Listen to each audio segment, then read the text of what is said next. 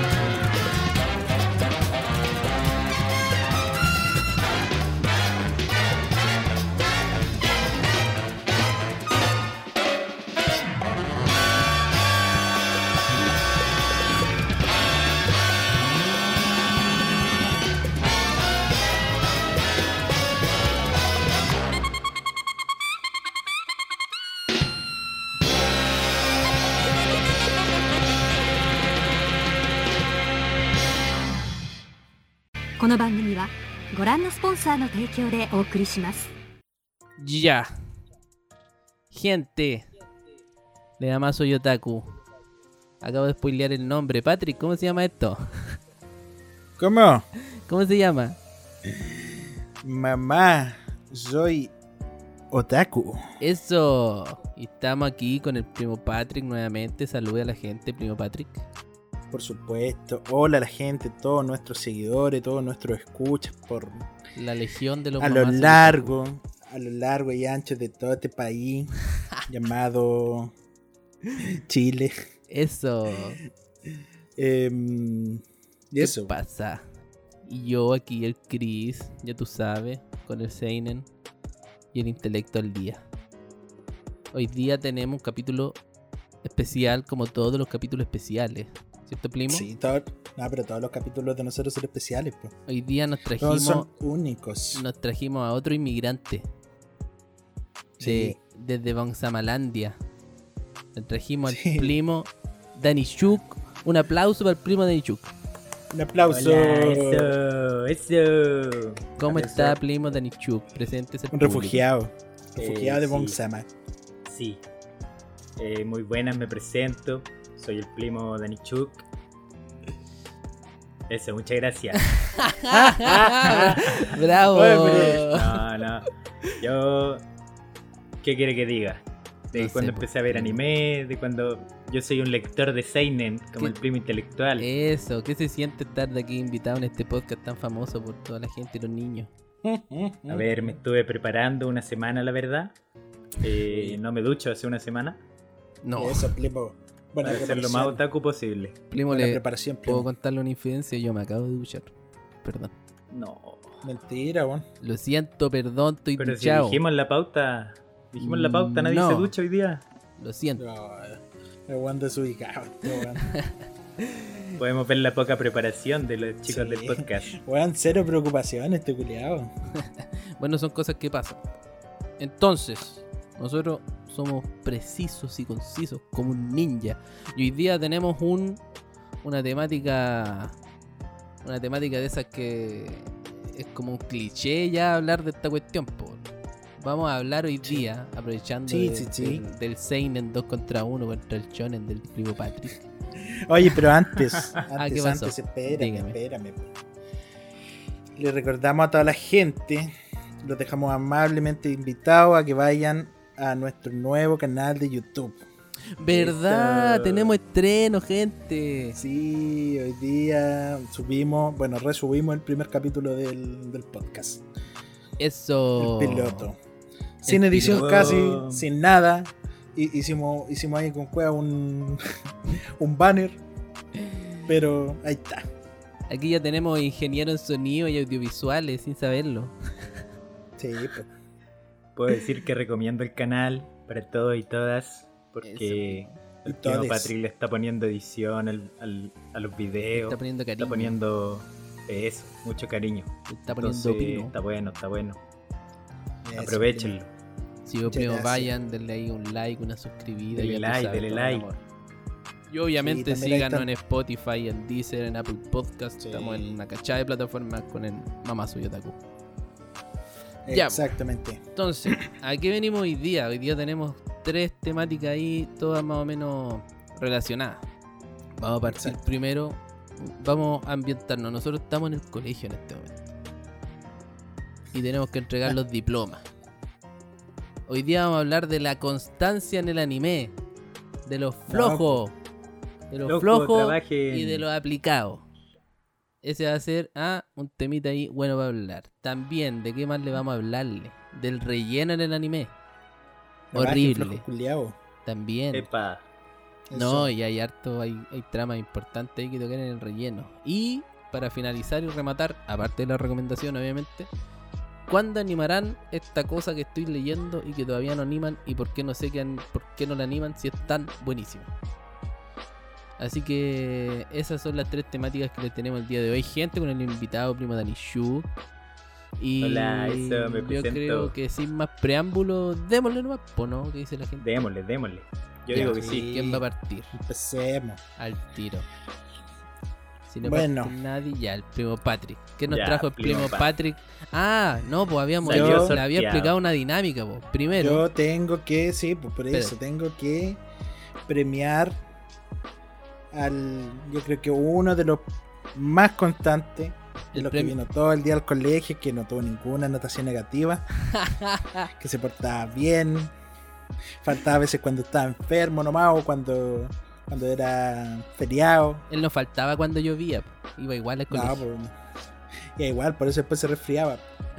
Para andar a pata pelada. Para andar a pata pelada. Para andar mucho con el celular. Y bueno, este, esta persona, este sujeto es Eiichiro Oda. Eso. Ahora me van a preguntar, ¿quién es Eiichiro Oda? ¿Quién es Eiichiro Oda? Eiichiro Oda es una persona japonesa que es conocido mundialmente por ser el mangaka de One Piece. Eso, One God Piece, vamos. Por eso dijimos, vamos a hablar de constancia, weas largas, weas cortas. Exacto. Pero hablando de manga, sí. Sí, de manga sí, pues eh, sucio. Eso mismo. La, cuestión es que One Piece empezó a serializarse en la Shonen Jump en el 97, en julio. 97, loco. En 1997, sí. Lleva ya 24 años. Va a cumplir. ¿Será el Shonen más largo? No, porque está Conan, Detective Conan. Ah, verdad, verdad, ya, pero obviando Detective Igual no sé si Conan es, Shonen, igual tiene como. Pero. Mira, si lo ves Chris, algo de Seinen tiene.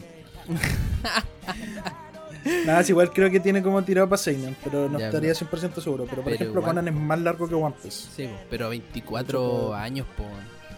Sí, 24 años ininterrumpidos. Eso, más constancia tiene que Conan. Eh, va por ahí la cosa. Sí, porque ¿cuánto es la, cadencia de, de, publicación de One Piece? ¿Es ¿Cómo cadencia? ¿A qué te refieres con eso? De la ah, frecuencia. Sí, ah, semanal. Sale, eh, bueno, pirata, por decirlo así. Ahora está saliendo los viernes. Ya. Ah, One Piece, pirata. Eh, el barra el primo. División. Barras, pensarla, dijo el papo. Eh, no, la cuestión es que, claro, sale los viernes pirata y el domingo sale por la aplicación de Suecia, que es como la, la distribuidora oficial de One Piece, eh, Kimetsu no Yaiba, creo. Y varios mangas más que. Solo Jujutsu Kaisen creo que también está por ahí metido. Sí, sí, es que Suecia tiene como todos estos mangas grandes de la Shonen. de hecho tienen una aplicación para el celular, pero como que publican como los últimos tres capítulos son los que te mantienen arriba. Sí, sí, exactamente. Ya, mira, la, cuestión es que Oda ha estado, como dijimos, 24 años publicando eh, semanalmente sin descanso casi. Han sido muy pocas semanas donde el, el loco se toma un descanso y siempre avisado, siempre es como, ya termina el capítulo del manga One Piece y tú al final siempre tú vas a leer, la próxima semana hay manga, la próxima semana no hay manga, la próxima semana hay feriados de tanto, por eso no hay manga, ¿cachai? Claro, es considerado con su público, igual pensando que One Piece es por lejos el manga más vendido y consumido en Japón también. Sí, a, nivel de popularidad sí. Sí, ya superó los 460 millones de copias. Este, ya van 98 volúmenes, que de hecho que no recuerdo en qué capítulo se quedaron, pero faltan varios capítulos por meter y el volumen 99 sale en abril. Ahí van a recopilar como todos los volúmenes que salgan hasta ese entonces. Y el volumen 100 creo que van a ser como un especial, pero va a salir este año. Ya. Perfecto. Oye, qué cuático, qué cuático el tema de que igual tiene esa presión de, de, subir semana a semana y One Piece tiene una historia súper grande. La, la, temática te da como para tener una historia extensa. Claro, es, que claro, sí, hay, hay, muchas cosas. Eh, bueno, el mundo de One Piece es muy grande, muy, muy grande. Está ya el One Piece, que es como lo, lo típico que todos hablan así de el primer capítulo de One Piece, porque habla sobre ya Roger eh, escondió este tesoro y todos los piratas fueron a buscarlo. Pero también está la cuestión que habla del siglo vacío, está no sé qué va a pasar al final con el papá de Luffy. Al final es como que. La mamá de Luffy, que se ha mencionado, pero no sabemos ni siquiera quién es todavía. Al final, como que el objetivo final no, no tiene tanta relevancia, o quizás es como la piedra angular de toda la, de todo lo que pasa más adelante, pero como que uno de repente igual como que lo va olvidando, porque las otras tramas que te presentan son igual como importantes.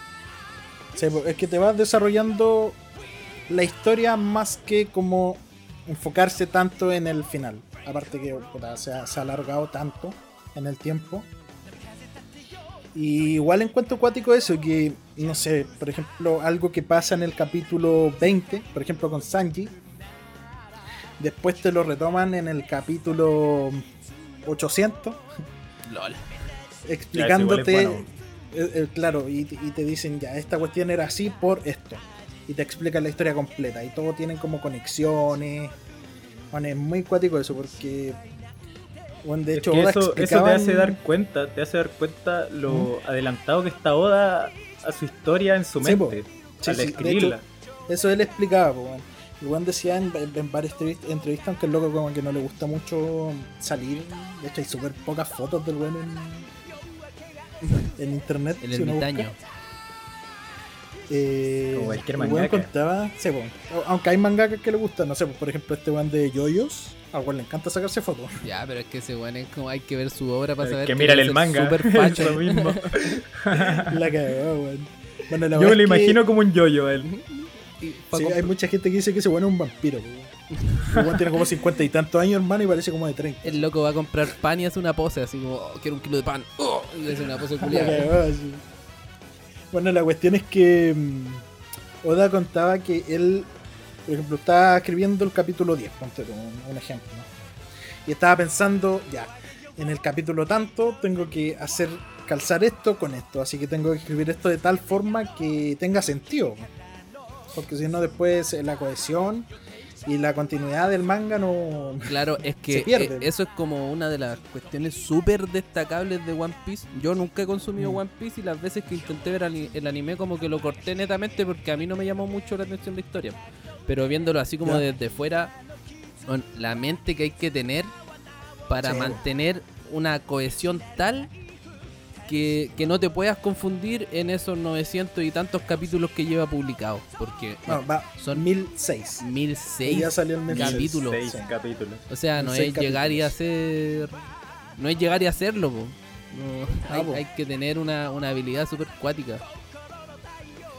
Claro, sí, y bueno, esa es la cuestión que le da el dinamismo también al manga de One Piece, que es lo que no pasa, por ejemplo, ahora y en varios arcos anteriores en el anime, que es por lo que mucha gente dropea el anime. En mi caso, yo lo dropeé hace como 40 capítulos. Eh, que yo creo que igual más tarde vamos a hablar de eso en el relleno. Claro. Oye, como por el tema de la dinamismo que manejan son diferentes. ¿Y cuánto cuánto el, el mangaka ya se ha manifestado en cuánto tiempo más piensa cómo terminar la historia? ¿En un fin One Piece? Oda en ese sentido es súper troll, weón. Eh, ¿Por qué? Porque bueno, ha dicho como tres veces que está en el 50% de la historia.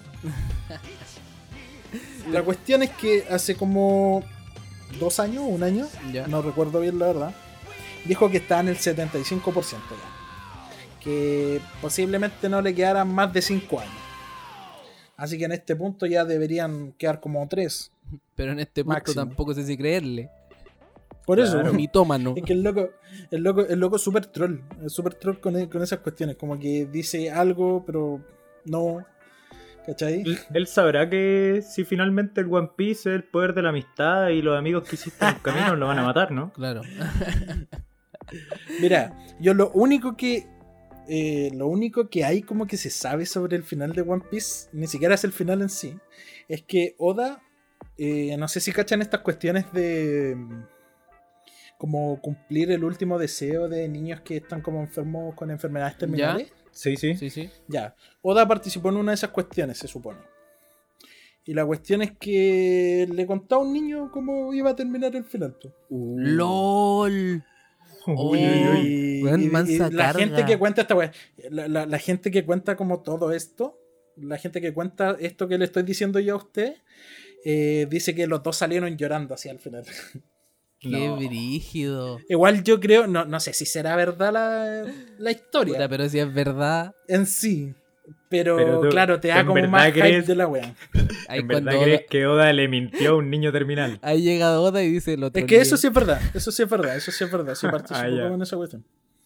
Qué guático, man. Pero eso de que salieron llorando.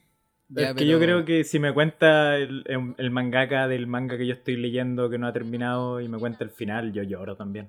sea cual sea el final, yo lloro. Sí. No, pero eh, qué buena. Yo, creo que es bastante probable. ¿Y sabéis lo otro que.? Yo creo que, puta. Dime. Dale nomás. Ya, eh, ¿sabéis lo otro que destaco así como de Oda? Eh, que no. Por todo este tema de la popularidad de One Piece, no ha sucumbido como ante el yugo industrializador de, del mundo mangaka, Como le pasó, por ejemplo, a, Bleach, que Bleach se fue a la ah, mierda. Y todo porque salía semanalmente y al mangaka lo estaban presionando con la cuestión y presionando y al final terminó haciendo unos disparates más o menos locos. No, puta, y de hecho Oda ha hablado sobre eso igual y dice que si, por ejemplo, un fan descubre o alguien descubre cómo va a ser el final de One Piece, no lo va a cambiar. Él lo va a dejar tal cual, como lo tiene pensado desde el principio. Ya. Claro, porque al final con todas estas teorías que la gente, a la gente como que le gusta harto teorizar. Sí, hermano, sí. Sobre todo con Tarde o este temprano alguien le puede dar en el clavo sin querer queriendo, pues. Sí, pues bueno, cagar la risa. O sea, al final sí, pasa. Tampoco, tampoco es que tenga como.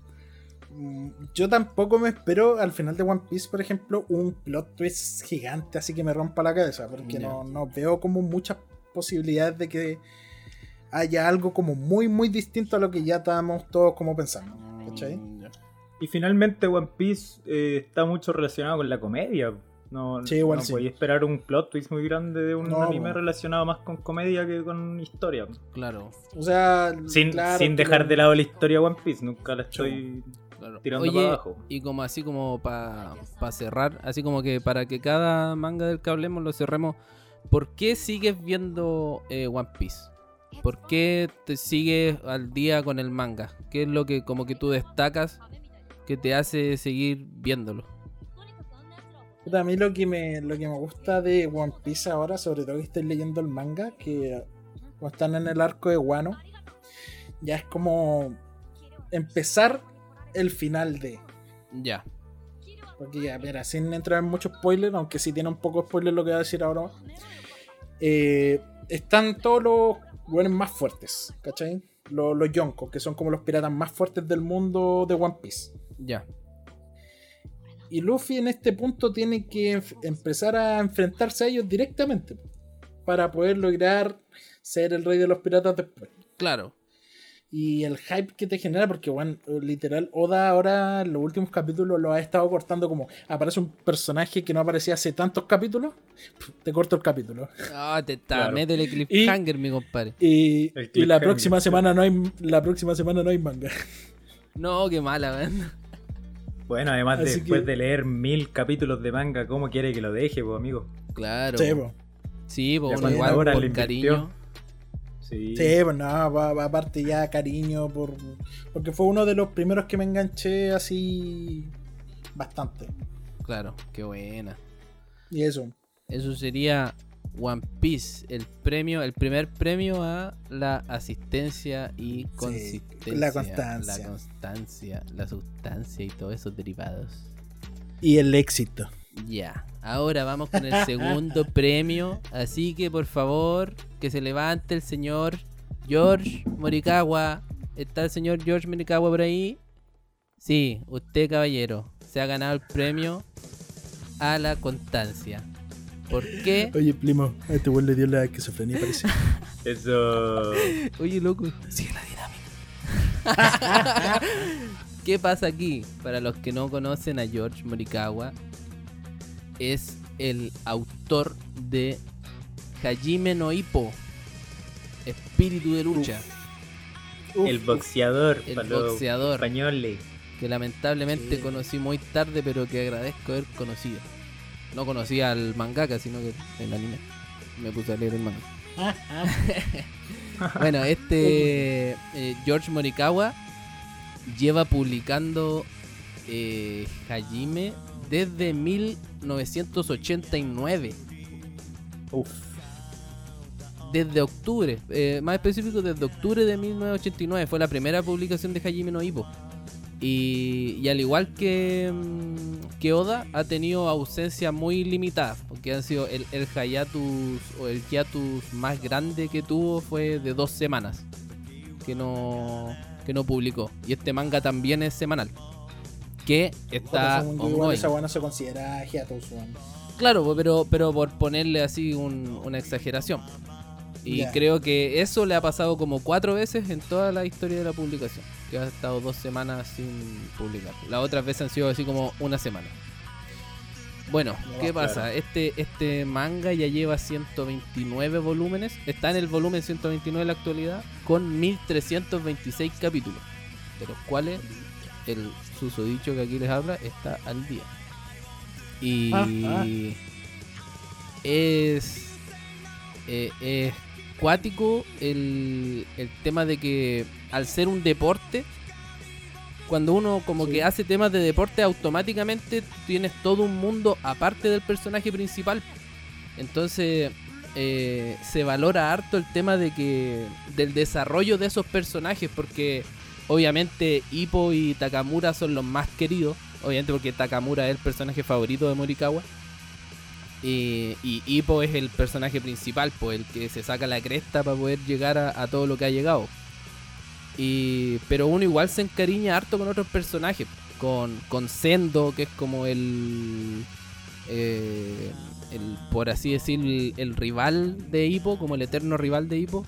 Eh, o el mismo Volk, que es como de los personajes secundarios que más me ha así como tocado su historia.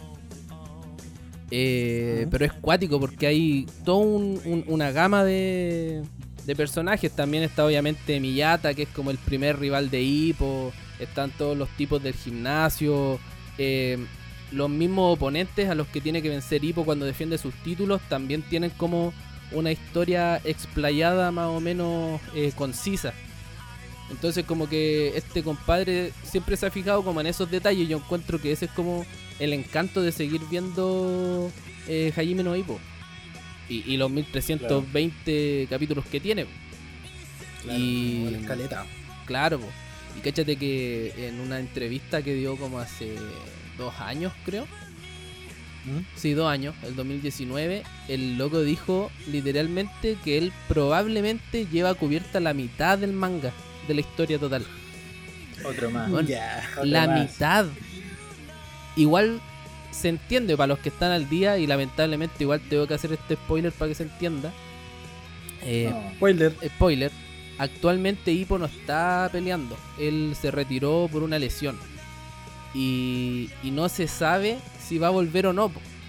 De hecho, eso es como lo que tiene bajoneado mayormente a los fans de Hajime no Hippo que se están concentrando mucho en Takamura, se están concentrando en, otros personajes y, no pasa nada con Hippo, que Hippo está así como en, la duda de, vuelvo o no vuelvo y, ese tema.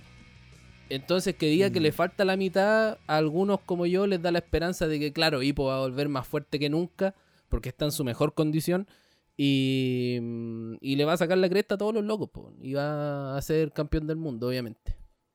Eh, Eso en 1500 capítulos.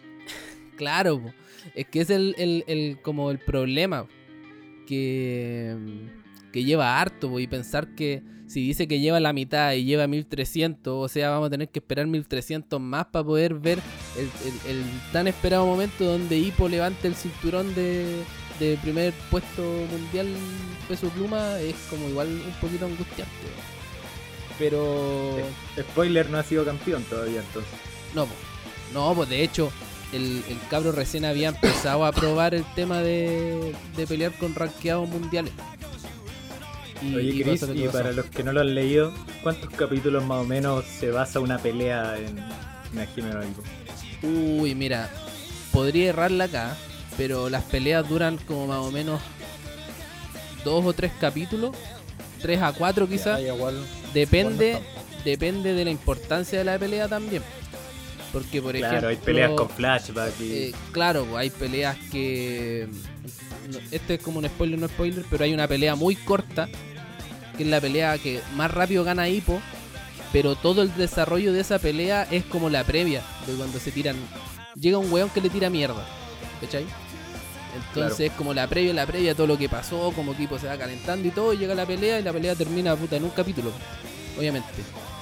Dos páginas. Mm, claro, entonces, pero desarrollan bien las peleas, ese es el tema. No así en el anime, porque yo vi la primera temporada y después vi la segunda y de la segunda vi como el inicio y muestran una pelea pero muy acotada y la pelea igual era como importante porque era como la primera o segunda defensa del título y fue como super flash en el anime en cambio en el manga como que no todas te la le dan su, su desarrollo claro todos tienen su importancia al final mm. Hippo está en ese camino de de preguntarse qué es lo que es ser fuerte, pues entonces siempre pelea contra tipos diferentes. Y para todo tiene un, entrenamiento diferente también. Y yo creo Yo cuando veía espíritu de lucha me daba la impresión de que ahí pues siempre le tocaban los oponentes más difíciles. Sí, sí, es que igual tienes que ponerte en los zapatos de que Hippo no sabía nada de boxeo. Y el loco se encontró. sabía lo que le pegaban. Claro, y el loco se encontró con un, con un talento innato, entre comillas, eh, a costa del esfuerzo también. Era como que el buen tenía la fuerza y todo el tema por cómo trabajaban en los bots y todo. Pero obviamente tenía que sacarse la cresta para poder llegar a eso y rendir. Porque lo que pasa es que una, una, cosa que se criticaba mucho también era que Hippo terminaba destruido cada pelea, la ganaba, pero quedaba todo machucado, parecía membrillo. Pero después fue cambiando el tema, pues, y esa es la madurez que falta. Es como es como esa evolución que tuvo Naruto, para los que vieron Naruto, que al principio no lo veía ah, como tirando combo así al, al tuntún. Y después igual como que en la historia se notó que el tipo ya era como un poquito más inteligente y pensaba en hacer una técnica para después tirar otro y toda la cuestión. Como en esa etapa está Ipo. Y ahí ahora Ipo está como en una, en una fase de aprendizaje igual importante en la parte técnica. Pero eso, hay que destacar así como la constancia que ha tenido este caballero, que al final es como lo mismo que Oda, pero solo que este cabro lo publicó antes nomás.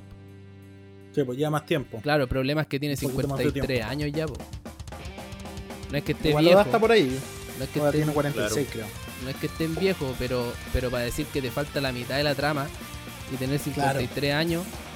Son como 20 años más, pues. Sí, pues. Así que eso es como lo que puedo destacar en realidad. Tiene un buen desarrollo de los personajes secundarios. Hay un arco de Volk. Eh, en los últimos capítulos también hubo un, arco sobre Sendo. Que estuvo muy bueno. Una de las últimas peleas buenísimas que hay en el manga es una pelea de Sendo. No puedo decir con qué. Y ahora está enfocado de nuevo en Takamura porque Takamura ya agarró el vuelo de, ganar seis... Em, ¿Cómo se llama esta cuestión? Divisiones de peso distintas. Ah, Takamura está en ese ratch y como, como el enganche que tiene ahora la serie es netamente eso. Eh, Takamura pues están dando así como, como algunas pistitas de que algo, algo le pasa al weón que está apurado. está apurado por conseguirlo todo. Entonces, ahí como que te mantiene ahí al filo. Yo como que junto los cuatro capítulos del mes y ahí me los leo al vuelo y, y así lo voy consumiendo. Así que eso, para los que les gustó Jaime no Hippo, recomendado el manga. Yo me lo pitié como en un mes, más o menos. Entonces, la pregunta para ti, la misma que me hiciste tú. ¿Por qué sigues leyendo? Porque. Mm, porque el desarrollo de los personajes secundarios y como Hippo, de alguna manera también está metido en el tema, eh, me gusta harto. En las peleas que tuvo Volk, estuvo metido Hippo ahí como con el apoyo. En la de Sendo también. En el tema de Takamura, obviamente, porque Hippo está pegado ahí entrenando. Em, y la historia de Hippo como está ahora, de Hippo entrenador, también está interesante. Te da, te da, te alimenta más la esperanza de que cuando vuelva, compadre, a quedar la cagada. Más encima el, el weón se retiró cuando cuando estuvo así como completó el Dempsey Roll y lo evolucionó, ¿cachai? Entonces te dejó te dejó todo cagado por, porque no pudiste ver el Dempsey Roll evolucionado de Hippo en una pelea real. Claro, el Dempsey Roll es clave en no, triste. Sí, pues entonces te deja así como marcando ocupado. Yo creo que fue la primera la primera evolución buena de Hippo que yo vi, Dempsey Roll. Sí, pues, Oigan, muy Ahora ya pasaron los Mateos. Ahora le toca a los porros. ¿Cómo le íbamos a decir El, el, premio al esfuerzo. al esfuerzo. flojo premia la, premia la superación personal. como el que le dan al, Como dijiste vos, escribí el otro día, el que se sacó por los tres. Y se sacó un 4. y se sacó un 4 después para pasar. pero, pero estos güeyes, ¿sabes que Yo creo que con estos güeyes pasa algo. Eh, raro. Al revés. Sí, porque los güeyes yo creo que iban sexteando así como ya, 7, 7, 7, 7, 7. Y como que dijeron, ya, yo voy a pasar esta web. Y lo dejaron tirado. Claro. Que no vienen más a clase. Eso mismo. Son unos rebeldes. ¿Puedo llamar yo al primero? Son los chicos rebeldes del manga. Llámelo, empezamos con Danny Shuk. Llame primero. Yo quiero llamar al frente. Al gran. A ver. Al gran. Yoshihiro Togachi. Togachi. Ay, se me rompió la espalda. Parece, que no vino. Parece que no vino. Parece que está acostado. Vamos a hablar igual de él. Oh, mi compadre. Ya, primo, dispare mi compadre Togachi. Voy a empezar a disparar al tiro contra Togachi. Mi compadre Togachi es más bien conocido por ser el mangaka de mi querido Shonen. Eso, Shonen. Hunter x Hunter. Eso, Hunter x Hunter, vamos. Oh, más conocido como Hayatus X Hayatus. Sí, sí, de hecho, antes y hay mucho hay muchas reseñas, muchas viñetas de Yu Yu Hakucho en, en el manga de Hunter x Hunter. Muy buena Yu Yu Hakucho también. Sí, sí, bastante bueno. Lo mejor es que está terminado. Mira, mira, terminó algo. Mira, terminó algo. No, eh, este manga empezó el 3 de marzo de 1998. Y es un manga que saca sus capítulos semanalmente o anual últimamente. Claro. Piensen que eh, la publicación más larga de Togachi eh, como semanalmente fueron 30 capítulos. O sea, él duró 30 semanas sacando máximo eh, capítulos seguido. Siempre, sí, seguido. Siempre se ha ido cortando. Y de hecho lo más interesante es que él eh, el, entre el 2014 y el 2016 hizo el Yatus más largo del, de los mangas. O sea, él, hizo el Yatus más largo y grande de todos los mangas entre 2014 y 2016. Fue un récord que él mismo ahora está rompiendo. Porque, ¿a, cuánto estamos? A marzo.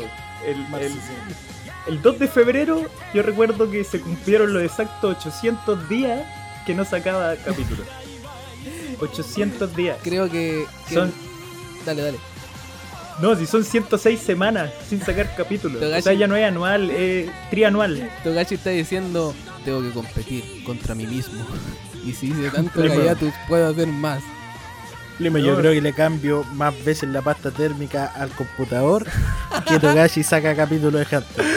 No, sí, increíble. Pero yo igual quiero hablar unas cosas de Hunter X porque siento que así como por ejemplo dando el ejemplo de que One Piece eh, la, la, historia se basa en encontrar el One Piece para los que no han visto Hunter la historia se trata de un niño llamado Gon que quiere buscar a su padre que lo abandonó pero él todavía lo quiere. Fue a comprar cigarro un día. Era chileno Gon. Pero Parece que está buscando la manutención. en el, el y se arrancó. Sí, el papá sacó el 10% y se fue a México. Está listo. no, pero eh, bueno, para los que ya vieron el anime, spoiler alert, Gon ya encontró a su padre. Sí, de hecho en el mismo anime ya lo encontró. Y siento que ahí era una buena forma de terminar el anime. A mí me gusta mucho el anime, pero no me gustó que lo alargara tanto en el, en el manga ahora. Eh, eh, siento que de un 10% que era su mundo, más que como One Piece que hicieron un mundo gigante eh, en el mismo momento, él hizo un mundo que era un 10% y después lo hizo un 150% lo que era antes. O sea, es una cosa increíble de que expandió el mundo de una forma gigante, expandió los personajes, metió mucha trama nueva y de hecho los arcos ya no son relacionados a Gon. Lo que me da a entender es que esto puede haber sido un anime completamente nuevo, un manga completamente nuevo, pero Togachi creo que yo creo, yo creo que por una cosa de presión, de editorial y popular, él quiso seguir su manga y, y bueno, yo creo que está claro que a él le gusta mucho su manga y que lo siente una obra maestra porque así mismo Togachi no, no ha querido que nadie más lo escriba ni lo dibuje él, quiere escribir y dibujar su manga, ¿no? Claro. Eso que eh, Togachi está casado con la, con la mangaka de Sailor Moon. Sí. Entonces es como la única esperanza que nos queda de que si Togachi en un momento ya no puede escribir ni dibujar más, bueno, quizá ella lo haga. De hecho, ahí para, agregar ahí el datito freak, en una entrevista creo que leí que la, el, como que ya tiene el final, Togachi ya tiene el final y como que la señora nomás lo sabe. Pero, por lo mismo que tú dijiste, no quiere que nadie lo avance hasta que él muera. Pues onda, Togachi muere y vamos a saber el final porque van a empezar a meterle ahí duro a Hunter X. Pero hasta que él no pase al otro mundo, eh, no, nos tenemos que conformar con su mentalidad de mmm, no tengo la capacidad para seguir siendo constante, voy a aumentar mi mundo un 150%. es la fórmula correcta. Claro, Eso, eso es lo que me pasó a mí. Exacto, eso es lo que me pasó a mí. Como si no puedes seguir un manga, ¿por qué lo, agrandas tanto? ¿Por qué metes tanto personaje? Y para los que están leyendo el manga, a mí sin spoilear, la historia me parece genial. O sea, lo único que puedo spoilear es que la historia es más relacionada con Kurapika y las arañas nuevamente, así como el, arco que hubo en Nueva York. Claro. En, York New, ¿Sí? como le llaman en, en Hunter. Y que yo siento que es uno de mis arcos favoritos, porque yo creo que más porque no se relaciona con Gon y ya te muestran mucho más personajes. Y, los personajes que ha incluido Togachi eh, son increíbles. O sea, eh, es una cosa de que mezcla mitología, mezcla películas, libros, hasta canciones de idols. Hay unas pocas reseñas por ahí. Hay unos poderes parecidos a, a Yoyo, así como para que le guste a mi primo Patrick. Eh, muchos cuadros, cuadros así de historia. Por ejemplo, el cuadro de Saturno devorando a su hijo. ya, sí. El de Goya, Goya, ¿no? Claro, sí, qué, cultural. Oh, primo hay, hay mucha relación a eso y, el cuadro en sí se relaciona con la historia también. Entonces, eh, lo que ha hecho Togachi, en verdad yo lo encuentro una obra maestra. Pero que la obra maestra pudo haber sido otro manga, sí, 100%. No, no tenía por qué ser, ser Cazador X. Yo creo que lo hizo más como para darle un mejor fin a Kurapika. Que a mí. Finalmente uno que está como ahí todavía con su misión. Sí, sí, eh, es verdad. Yo creo que por eso lo está haciendo más que todo, porque yo creo que él, él, desarrolló tanto sus personajes que sí creo que cada personaje, por lo menos de los principales, merece un final. Claro, es que básicamente lo que hizo Togachi ahora es como con, todo lo que va de Hunter X, dijo, mira, mira esta pieza bonita, Mira, tiene un espacio grande, una cama de dos plazas, tiene un computador gamer, está todo ventilado. Pero mira, si tú abres esta puerta, pa, y te muestra una weá gigante, una mansión, lo que podría ser la saga que es del el arco del continente oscuro. El continente oscuro. de hecho, ni siquiera han llegado al continente oscuro. Ni siquiera, oh, es horrible. Spoiler. Yo lo dropeé por lo mismo. Que, spoiler. Pero ya, ya acostumbré en este podcast a hacer spoiler. Sí. Sí, sí, por eso no me estoy preocupando mucho. Oye, ¿y si hacemos un spoiler de Chingeki? No, que, no, que hoy día ya lo leí, estoy traumado, primo. No, no estoy traumado con eso. no, no, con eso no se juega. Y... No, eh, pero me pasa con Togachi que. Bueno, igual le entiendo, porque para los que no saben, no lo he mencionado, de hecho ustedes lo mencionaron como chiste, pero él tiene problemas de espalda y ha tenido que dibujar y escribir muchos capítulos acostados. Pero bueno, también es súper chistoso porque la pieza de Togachi es un desorden completo. Manga por todas partes, tiene los juegos, tiene la Play, no sé. Y, él, él mismo se, se dibujó y también lo animaron en la parte de, de Grid, Grid Island. ¿En serio? De Cazador X. Claro, pues. Ahí, ahí mismo sale Togachi, pero eh, no, obviamente no con el nombre de Togachi. Pero es el mismo, o sea, uno ve una foto y después ve el anime o el manga y son iguales. Qué buena. O sea, una pieza desordenada, él sentado en el suelo. Ahora, si tenemos que ver el vaso medio lleno, agradecer que Togachi no es como Miura, porque los dibujos de One Piece tampoco son tan detallados ni bonitos. Entonces imagínate si su obra fuera acompañada de un dibujo cuático, ahí sí que estaríamos... ¿Qué tiene que ver One Piece? sí, pues estamos hablando de Miura Berserk. Pero estaba hablando de... Por eso, Pero por eso estoy diciendo, imagínate, es el mangaka de Berserk. Imagínate, pues, imagínate que Togachi tuviera un manga donde dibuja con más detalle y estar en la situación de ah, ahora. Pero por eso, pues estabas hablando de Hunter, te confundiste. Dije Togachi. No importa. No importa. Bueno, la cosa es que Togachi lleva 106 por ejemplo, por semanas. Ejemplo. 106 semanas sin sacar un capítulo. Me tiene 106 semanas esperando. Esperando, Togachi no ha venido al colegio en 106 semanas. Playboy ya se echó el ramo hace rato, ese weón. No, si está en primero medio todavía. Ah, puta. ¿Y cuántos años tiene? Un viejo. ¿El señor Togachi? Sí.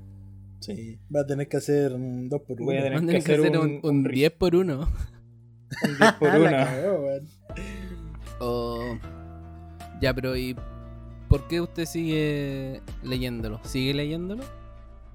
Eh, hace 3 años no lo leo, la verdad. Ya.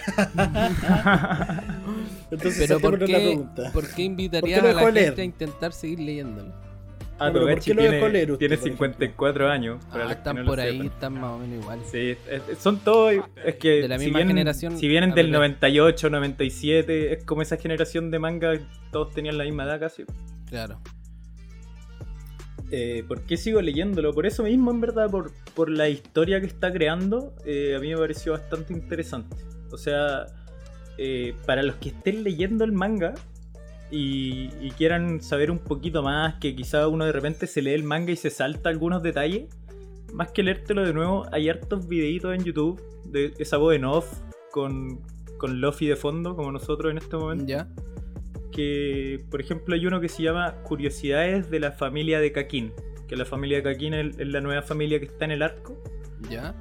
Que ahí te explican casi todo lo que las señas que tiene Togachi en su manga. O sea, lo que yo estoy explicando de las señas de Yu Yu Hakucho que ha puesto, de, los, de los cuadros con Saturno devorando al hijo. Eh, Kudoku, que para los que no saben, Kudoku es una jarra de insectos que se hacía en Japón, que, en el que se, se introducían muchos insectos venenosos y se, se hacían pelear entre sí por lo que se creía que el insecto que quedaba vivo era, el más venenoso porque había comido el veneno de los otros. Y ese, ese, insecto se usaba para tirar maldiciones o ya como amuleto de buena suerte. Esos son como los videos de arañas peleando contra escorpiones con música de de fondo. Esos mismos, esos mismos, pero por 10. Oye, que Qué, qué grande. Qué buena. No, pero lo que ha hecho Togachi es, muy bueno. O sea, ya pasando más por el sistema de poder que hizo con, con el poder del Nen, ya lo que está haciendo ahora eh, es otra historia ya. Ya a mí me impresiona mucho. Cada vez que sacó, sacaba, cada vez que sacaba un capítulo, a mí me impresionaba, la verdad. Oye, primo. Por eso da pena, da pena. Lo que me faltó preguntarte, eh, ¿cuántos capítulos lleva Hunter publicados? Publicados hasta el momento. Es. 392. Ah, ya. De los. No sé, 1105 que ha sacado la Weekly Shonen Jump desde que empezó Hunter. Cacha. O sea que son 392 sacados y 713 que no ha sacado. Mi compadre. Mi compadre. O sabes que como One Piece, como Hime, debería tener mil capítulos más o menos. pero... De hecho, del, último que vamos a hablar están todos como en lo mismo. Misma generación, mismos problemas. Eso. ¿Qué pasa? ¿Quién, ¿Quién, va a pasar ahora? Ya. La generación de los mangas largos. Kentaro este Miura. El que le iba bien, este es el que le iba bien en arte, pues, bueno. Kentaro Miura está por ahí. Apague la consola. El que dibuja mandala. Apague la consola. El que dibuja mandala cuando está aburrido. Apague el Idol Master. Apague el Idol Master, por favor, y venga a recibir el diploma. Eso, eso, suba la tarima. Ya, gente. Aquí tenemos al culpable de mi depresión. ¿Ah? ¿Ah? No, no. Kentaro Miura. Por eso estoy yendo al psicólogo. Kentaro Miura, mi compadre, autor de mi manga favorito, la obra máxima de todo el mundo. No, mentira. Eh, Berserk. Qué weá más buena. Y si no me cree, léalo. Y va a estar conmigo en este podcast diciendo al unísono, qué weá más buena. Pero ¿qué pasa? Que se juntó mucho con Togachi. Open. se juntó mucho con Togachi. y no se le pegó la enfermedad, pero sí se le pegó la ganas de jugar el jueguito. ¿Ah? Ahí viendo las monas chinas. ¿ah? Entonces. Mira, yo, yo estuve leyendo que eso empezó como un meme. Empezó como un meme. Hermano, mientras Miura no se junte con el One de Samurai X. Todo bien. empezó como un meme. Empezó como un meme de que justo cuando empezó el Yatus de Berserk fue cuando sacaron el Idol Master, el juego de Idol Master. Y da la casualidad. El segundo Yatus también empezó en el segundo Idol Master. Como que todo calza, todos los Yatus calzan con estrenos de Idol Master. Sí, sí, calzan, calzan muy bien. Y Kentaro Miura partió también en 1989. De hecho, Kentaro Miura trabajó como ayudante de George Morikawa un tiempo en el capítulo número 100 de, de Hajime no Ippo, eh, hartos mangakas mandaron su versión de Takamura, obviamente con su versión artística, porque Kentaro Miura era uno de ellos y creo que como en la notita ahí le da como unos agradecimientos por todo lo, lo, enseñado y creo que alguna tallita por ahí le escribió. Eh, y fíjate que, están como similares en la cantidad de, de tomos si no me equivoco, Berserk lleva como 376 capítulos. Juan que da un número específico y en verdad se equivocó. Pero lleva más de 350. Pero así. Y, y también nos tiene mal. Pero aquí no es. Aquí no es por por un mundo grande porque Berserk como que no, no se caracteriza por por el mundo. Por el mundo, porque claro, como habíamos hablado aquí con el Dani, es un Seinen. Entonces, obviamente, como el Seinen es la división etaria, para creo que es para gente de 18 a 30 y algo, Patrick. Si no me equivoco. Porque después igual viene otra división más de como de, de adultos. Boomers. claro, de boomers. La cosa es que Berserk como que trata eh, el tema de la moralidad, eh, como, eh, como, como dudas filosóficas y lo que más cuestiona es el tema de, del destino, porque se toca mucho el tema de la causalidad. Obviamente no voy a entrar mucho en detalle sobre lo que es la causalidad, porque estaríamos... La navaja de Ockham. Estaríamos ahí dándole duro ah, ah. Una buena cantidad de... de filosofía, bueno? No, no. bueno, pero la cosa es que... Como decía Aristóteles. Es que... ¿Qué pasa? Que eh, lo que destaca, por ejemplo, a Miura de todos los mangakas que hemos hablado anteriormente en este capítulo es que desde el inicio tiene un detalle el arte de Miura que el weón si te dibujaba un castillo te dibujaba hasta el último ladrillo a mano. Si te dibujaba un ejército, no sé, de, de 100 personas, eh, a las personas que están atrás, no sé, pues a las 99 que están atrás, quizás no están tan detallados, pero todos tienen así como su casquito dibujado, todas sus cosas, pues. Y lo, lo que destaca es tiene bigote por ahí. Claro, eh, Berserk está ambientado como en, como en la Europa medieval. Entonces, obviamente se da todo este tema de, de madera rota, de castillo, el tema de las guerras. Y, y, todo eso está como muy bien dibujado. Obviamente con el tiempo eh, uno puede buscar en internet así como la evolución del dibujo de Miura. Y, y se ha hecho como más suavecito. De hecho, en una misma entrevista que pillé por aquí, él, deja ver si le pillo rápidamente, él decía como que se estaba enfocando más en, buscar que el, dibujo eh, sea como más sólido. No entendí qué quise decir con esa weá, pero como que lo que justifica. Yo creo que lo entiendo. Y lo que pasa. Lo que pasa es que Miura antes dibujaba muy suave. O sea, eran casi como bosquejos. Pero era como un estilo incompleto, como si fuera un borrador, no muy definido, pero a la vez con mucha consistencia y estilo. Ah, me salió bonita la frase. encontré. Eh, eh, una revista le preguntaba cómo ha evolucionado su cantidad de trabajo por página y él decía, con el tiempo he prestado cada vez más atención a los detalles. Últimamente estoy trabajando en hacer que mi dibujo sea más legible. ¿Cachai? Porque pasa que mi Ura eh, es como a la antigua, el mucho trabajo en papel. Eh, a diferencia de otros mangakas que agilizan harto, por ejemplo, el tema de los fondos con dibujos digitalizados. Y eso obviamente le apura harto la pega, Le, ahorra harto trabajo. Cosa que Miura no hacía, porque el se encargaba de dibujar todo. Entonces. ¿Dorojedoro no hace eso? Claro. Sí, va por ahí la vuelta. Si no me equivoco. Y. Pucha, primo, ¿qué tiene usted así como para contribuir aquí con, con Berserk? No, a mí, lo que me pasa, lo que me pasa con Berserk que es eh, lo que más me molesta entre, entre muchas comillas, porque es difícil que me moleste uno de mis mangas favoritos. Eh, que eso, pues, el dibujo como ha cambiado. A mí no me gustó mucho el cambio de dibujo. A mí lo que más me llamó es la atención, de hecho, al principio de Berserk, que es el dibujo. Yo partí leyendo y viendo manga más porque podía mirar detalladamente cada dibujo y, y claro, en el anime uno va y pum, pum, pum, pasa la escena y fue. Yo a veces me pasaba 5 o 10 minutos viendo una página, o sea, ya analizando el dibujo, viendo lo que hizo en el dibujo, me encantaba eso. Y ahora siento que no sé, los trazos de Miura cambiaron. Eh, son como muy, mucho más. ¿Cómo dijiste el otro día como Más marcado, como más estadounidense. claro, más estilo americano, como. Más estilo americano, eh, la animación que tiene eh, Kimetsu no Yaiba es como de ese estilo, unos trazos más gruesos que, definen mucho más el, el, el, contorno del personaje. Claro. De hecho, si uno busca las diferencias, esa es la primera diferencia que uno ve en el dibujo de Miura. Y lo más chistoso es que eso es lo que comparan mucho con el meme de Idol Master.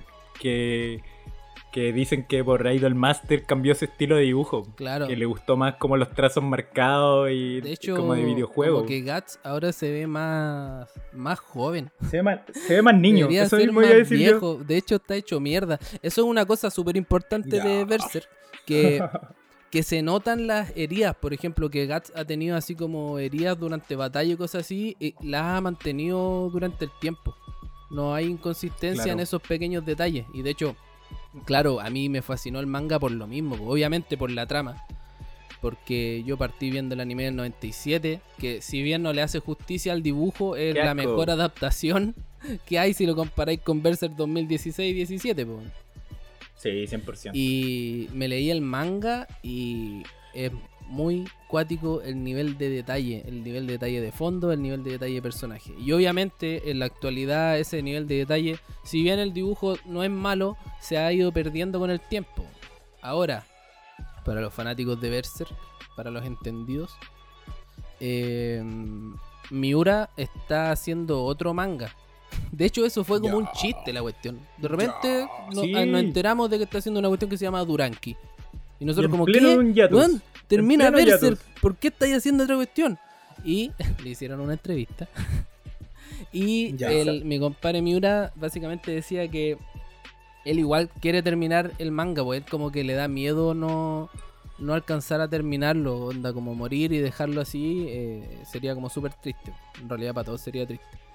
Y él ahora está en Duranki, él está encargado del storyboard, por así decirlo, o el storyline. Como que arma las viñetas y luego sus asistentes son los que dibujan. Y la verdad el dibujo de Duranki está bastante bueno. Es como del estilo del Berserk antiguo más o menos. Así que se supone, en teoría, la estrategia de Miura, por lo que se entiende, es que lo, él, vea que sus asistentes ya están como listos y sacarlo de Duranki y meterlo a Berserk. Y deberíamos tener, obviamente, una mayor cantidad de publicaciones por ah. año, porque ahora tenemos como dos y si tenemos suerte... O tres, máximo. Pero no pasa de eso. Entonces... Ahí estamos. Entonces el Miura va a ser como el, como el All Might. Eh... Le va a decir, ahora te toca a ti. ¿Te imagináis? Va a la pieza del Danny Chuk y le dice, toma, comete el pelo. No. la cosa es que, pucha, ahí estamos, pues, y más encima la, eh, la, la, trama en la que está ahora Berserk igual está como un poco más lenta, va como en una parte como de, de comprender ciertas cosas como para llegar al clímax de la obra. Eso es como lo que me da a entender a mí en este momento. Que también voy al día con el manga. Entonces... Sí, yo siento lo mismo, que es como la típica transición necesaria. Claro. Transición lenta necesaria, donde te explican mucha historia que no te han explicado y muchos personajes que uno no sabe su, su pasado, empiezan a revelar su pasado. Exacto. Así que, pucha, Berserk igual eh, es triste. Por eso lo voy a hablar después, porque sorpresa se, viene, este, viene en este episodio vamos a hablar de, Berserk como, tres veces. Oye, entonces terminamos la ceremonia de premiación. Igual quiero dar un premio, un premio aquí muy rapidito al que pasó piola porque no lo quise tirar de la mecha, que es eh, Takehiko Inoue. Él es el mangaka de Slam Dunk y de Vagabond. No sé si ubican alguna de ah, Muy bueno Vagabond. Vagabond, muy bueno. Lo tiene tirado y creo que no lo va a terminar porque retomó de nuevo Slam Dunk, una cosa con la que los fans lo habían hueveado harto. Así que bien por él que retomó Slam Dunk. Mal porque no ha terminado Vagabond, aunque Vagabond está basado en una historia entre comillas real, así que final hay, pero obviamente uno lo quiere ver dibujado porque ese tipo igual dibuja así exquisito. Así que ese es el, premio rapidín. Es como los que hacen dos carreras y congelan una después. Claro. Así que. Y después siguen la congelada, congelando la otra. Así con, con los mangakas. Yo creo que ya estamos bien como para el primer bloque. Así que como va a empezar a ser costumbre, como lo habíamos dicho en el capítulo anterior, vamos a separar este bloque con un opening muy sabroso de un anime que me gusta mucho y que nos presentó ahora, o sea, que nos recomendó el primo Danny Chuk, que es la canción Braver de Zack, Zack S-A-Q. Este es el opening número 4 de Chokugeki no Soma, el anime de hacer comida para desnudar gente. Así que nos vamos a ir a una pausita escuchando esta cancioncita.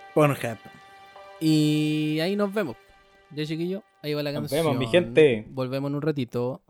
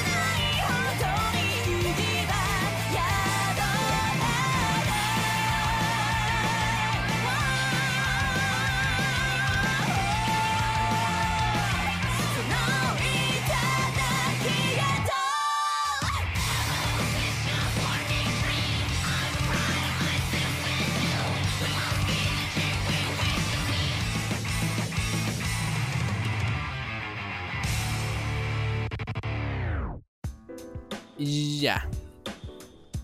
Eso. Buena cancioncita. sí, es muy buena. La verdad es que. Como dice Patrick. buena cancioncita. Muy buen opening. Perfecto. Falta saturación, pero no la sature, por favor. No, no, no. Eh, ya tengo todo saturado. Casi todo el. No, yo diría que todo el, el OCT de Chokugeki es bueno. Pero eso lo hablaré en otro capítulo. Ya. Ahora nos corresponde el relleno en el anime. Y esto es. Tiene un trasfondo también. No es, no hablar del relleno porque sí. Vamos a, vamos a darle algunos ejemplos y vamos a dar una opinión bastante interesante. Y vamos a partir. ¿Pero qué es el relleno en el anime? Ah, sí, ¿por qué se genera Vean el, capítulo de Gintama. Y ahí lo van a saber. no. ¿Has visto ese capítulo de Gintama, weón? No. Donde Gintoki explica el relleno, ¿En, el relleno en el anime. Qué buena. Sí. Gintama. como que hace. Locura. Weón, Gintama tiene todo. Qué buena. Sí, ¿Queréis Berser? En Gintama y Berser. ¿Queréis Hunter? En Gintama y Hunter. La verdad es que por lo general el relleno ocurre.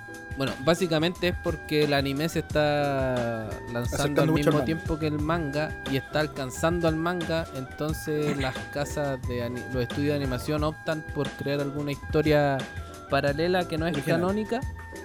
Eh, claro, una historia original no canónica, como para darle tiempo al mangaka de decirle, ya, pues, apúrate y, avanza que tenemos que seguir vendiendo la historia.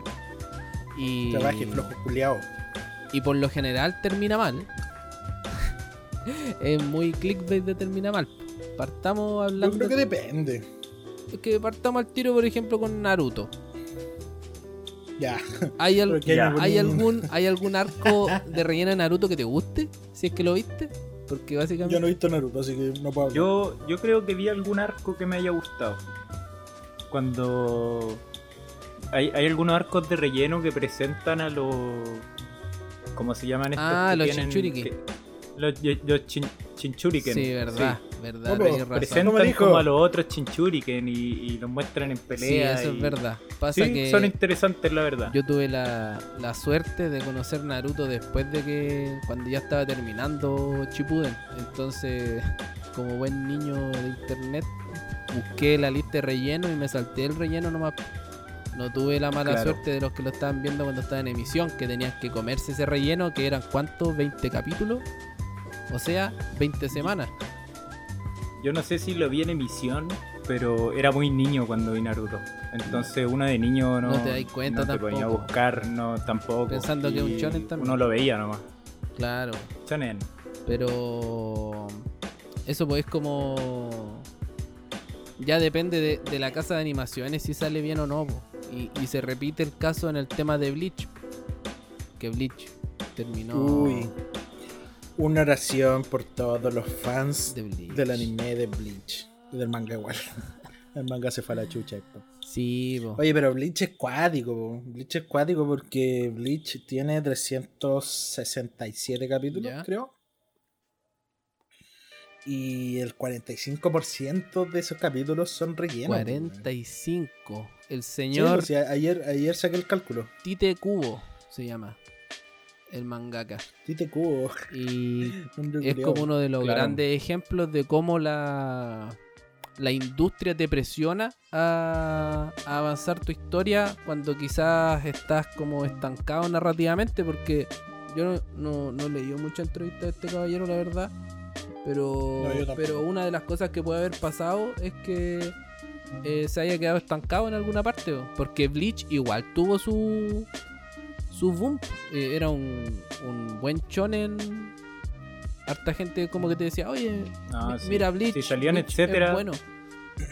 Y que termine. etcétera, tuvo su boom. Claro, y que termine de manera estrepitosa. aparte de que es como conocido por el tema de los power-ups sacados del poto también.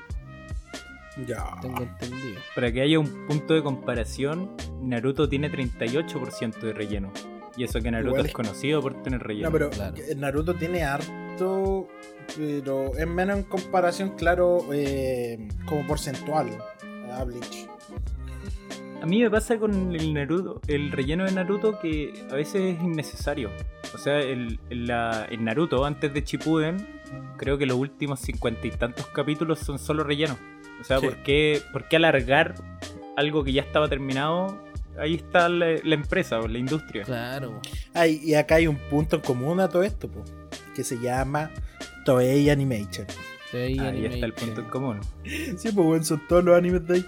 Claro. Bleach, One Piece, Naruto. Es que ahí te das cuenta de que les gusta exprimir a, a sus personajes, las sagas. Pero en todo caso, yo creo que con One Piece hicieron la weá que a mí más me carga, la verdad. Porque One Piece en sí tiene 99 capítulos de relleno. Ya. Que en todo lo que One Piece, es como un 12%, 13% por ahí. Mierda.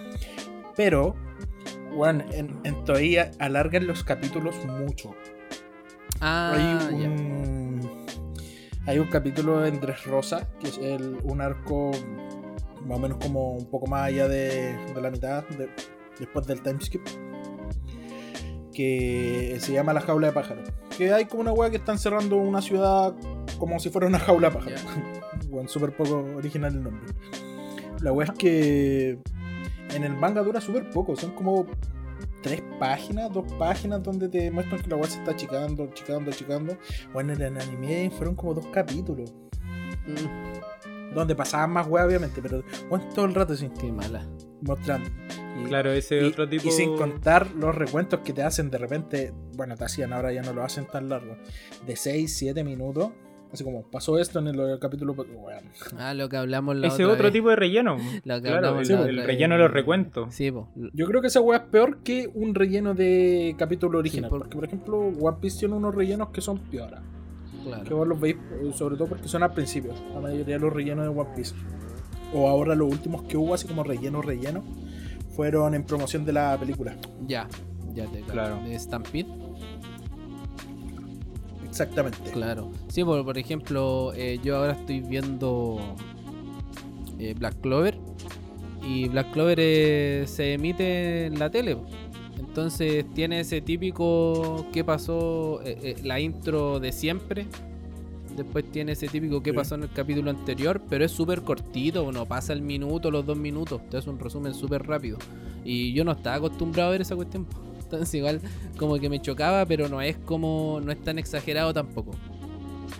Black Clover también tiene esos capítulos sí de relleno recopilatorio, por así decirlo, pero siempre le meten algún guiño, así como algún como visto desde la perspectiva de otro personaje. Sí, y eso fue lo que me llamó por lo menos le dan eso. De hecho, yo estaba viendo un capítulo con el Harley el Harley me dijo, ah, no veas ese capítulo porque es un recopilatorio. Pero igual lo vi porque era justamente visto desde el punto de vista de otro personaje como que me llama harto la atención. Entonces, igual da como risa.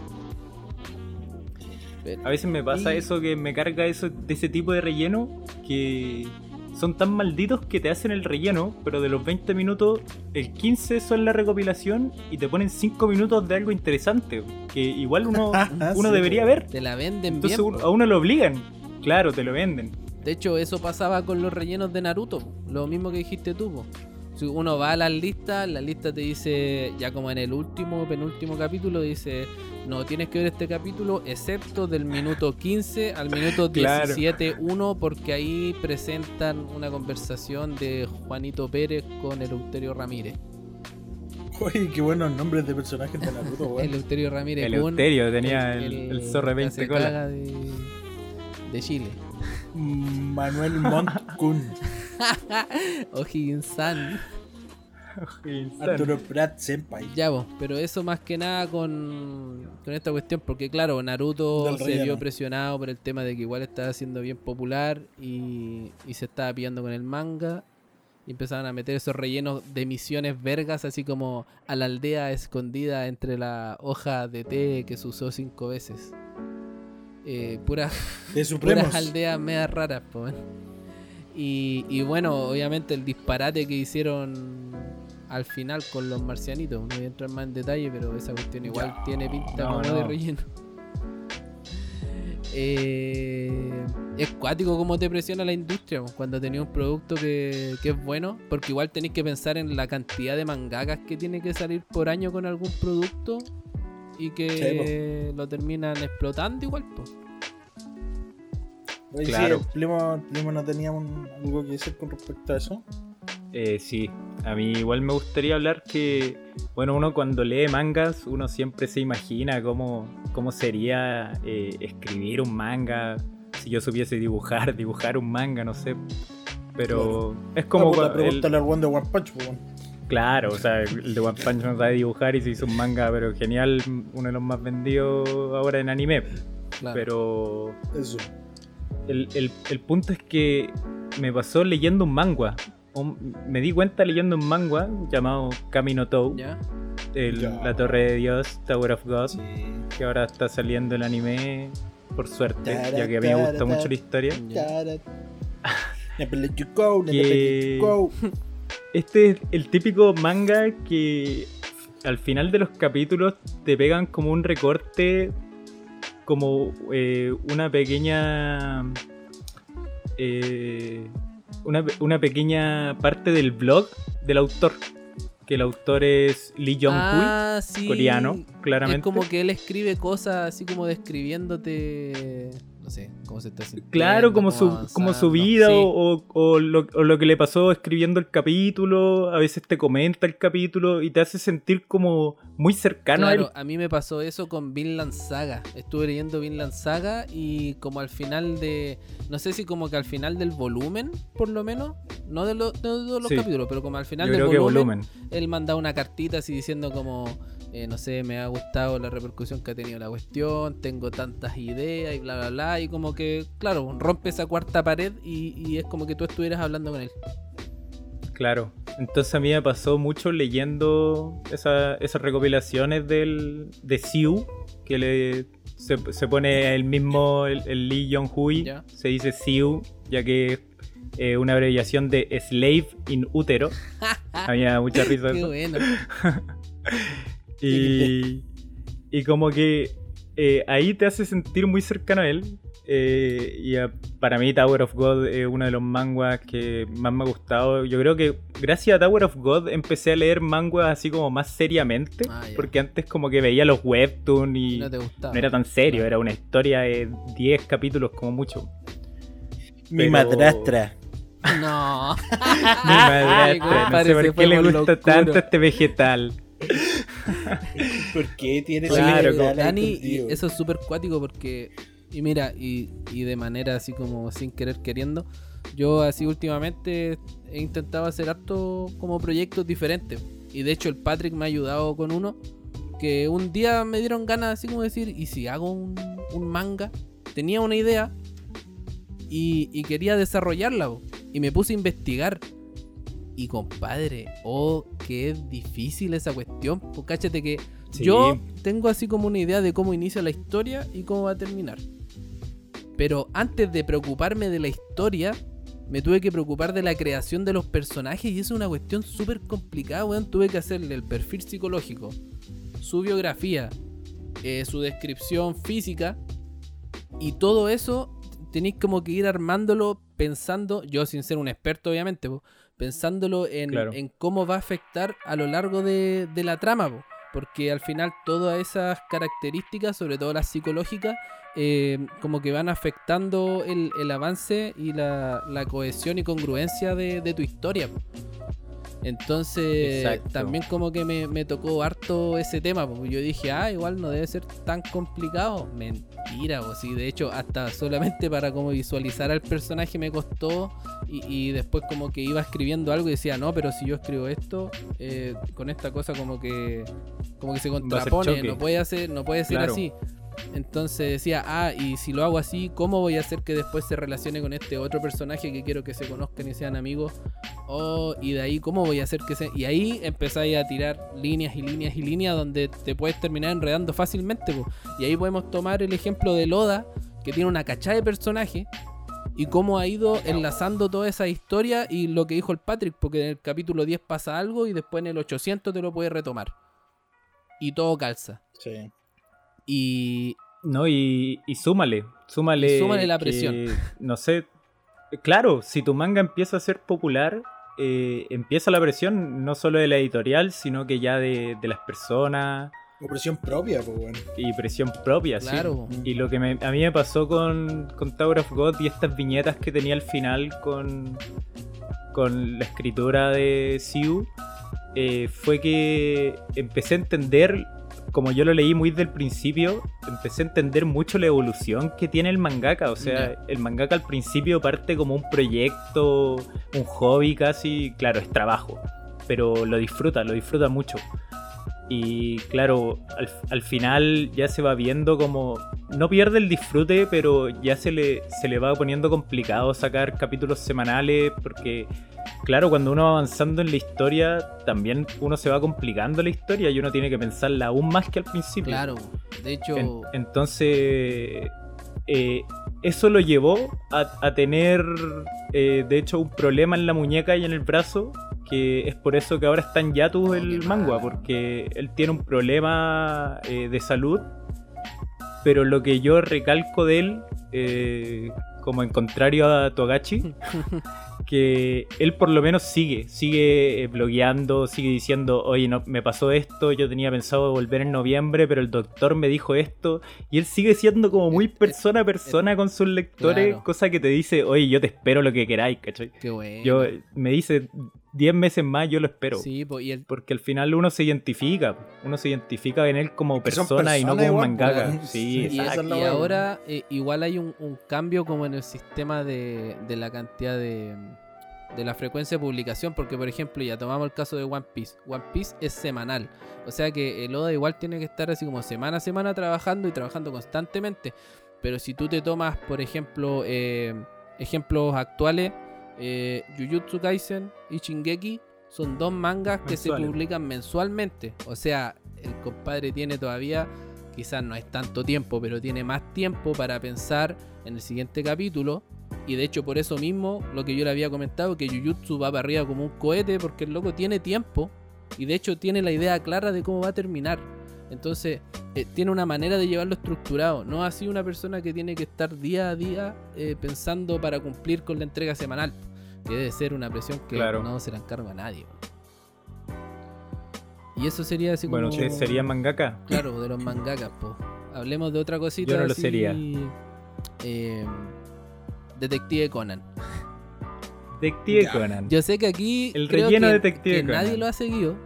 A, menos nosotros debemos haber visto lo que salió en la tele nomás, pero Detective Conan lleva más de mil capítulos. Mi nombre es Bob Jackson. ¿Cómo? ¿Mi nombre es Bobby Jackson? no, weón, Nicky Jackson. Diga, weón, Bobby Jackson. La cuestión es que yo por lo que he escuchado, esto es básicamente lo que he escuchado nomás de gente que sigue esta cuestión. Eh, los capítulos no, no te dan mucho de la historia principal porque el modelo de Detective Conan es como capítulos autoconclusivos que te van tirando de muy a poquito como una trama de fondo. ¿Podemos considerar a eso relleno? Es muy de televisión, Detective No, es, que, es eh, que sí. Eh, yo no creo que sea buen relleno, porque al final, puta, es parte de la historia como lo está haciendo el autor, Por ejemplo, en Gintama igual pasa algo parecido.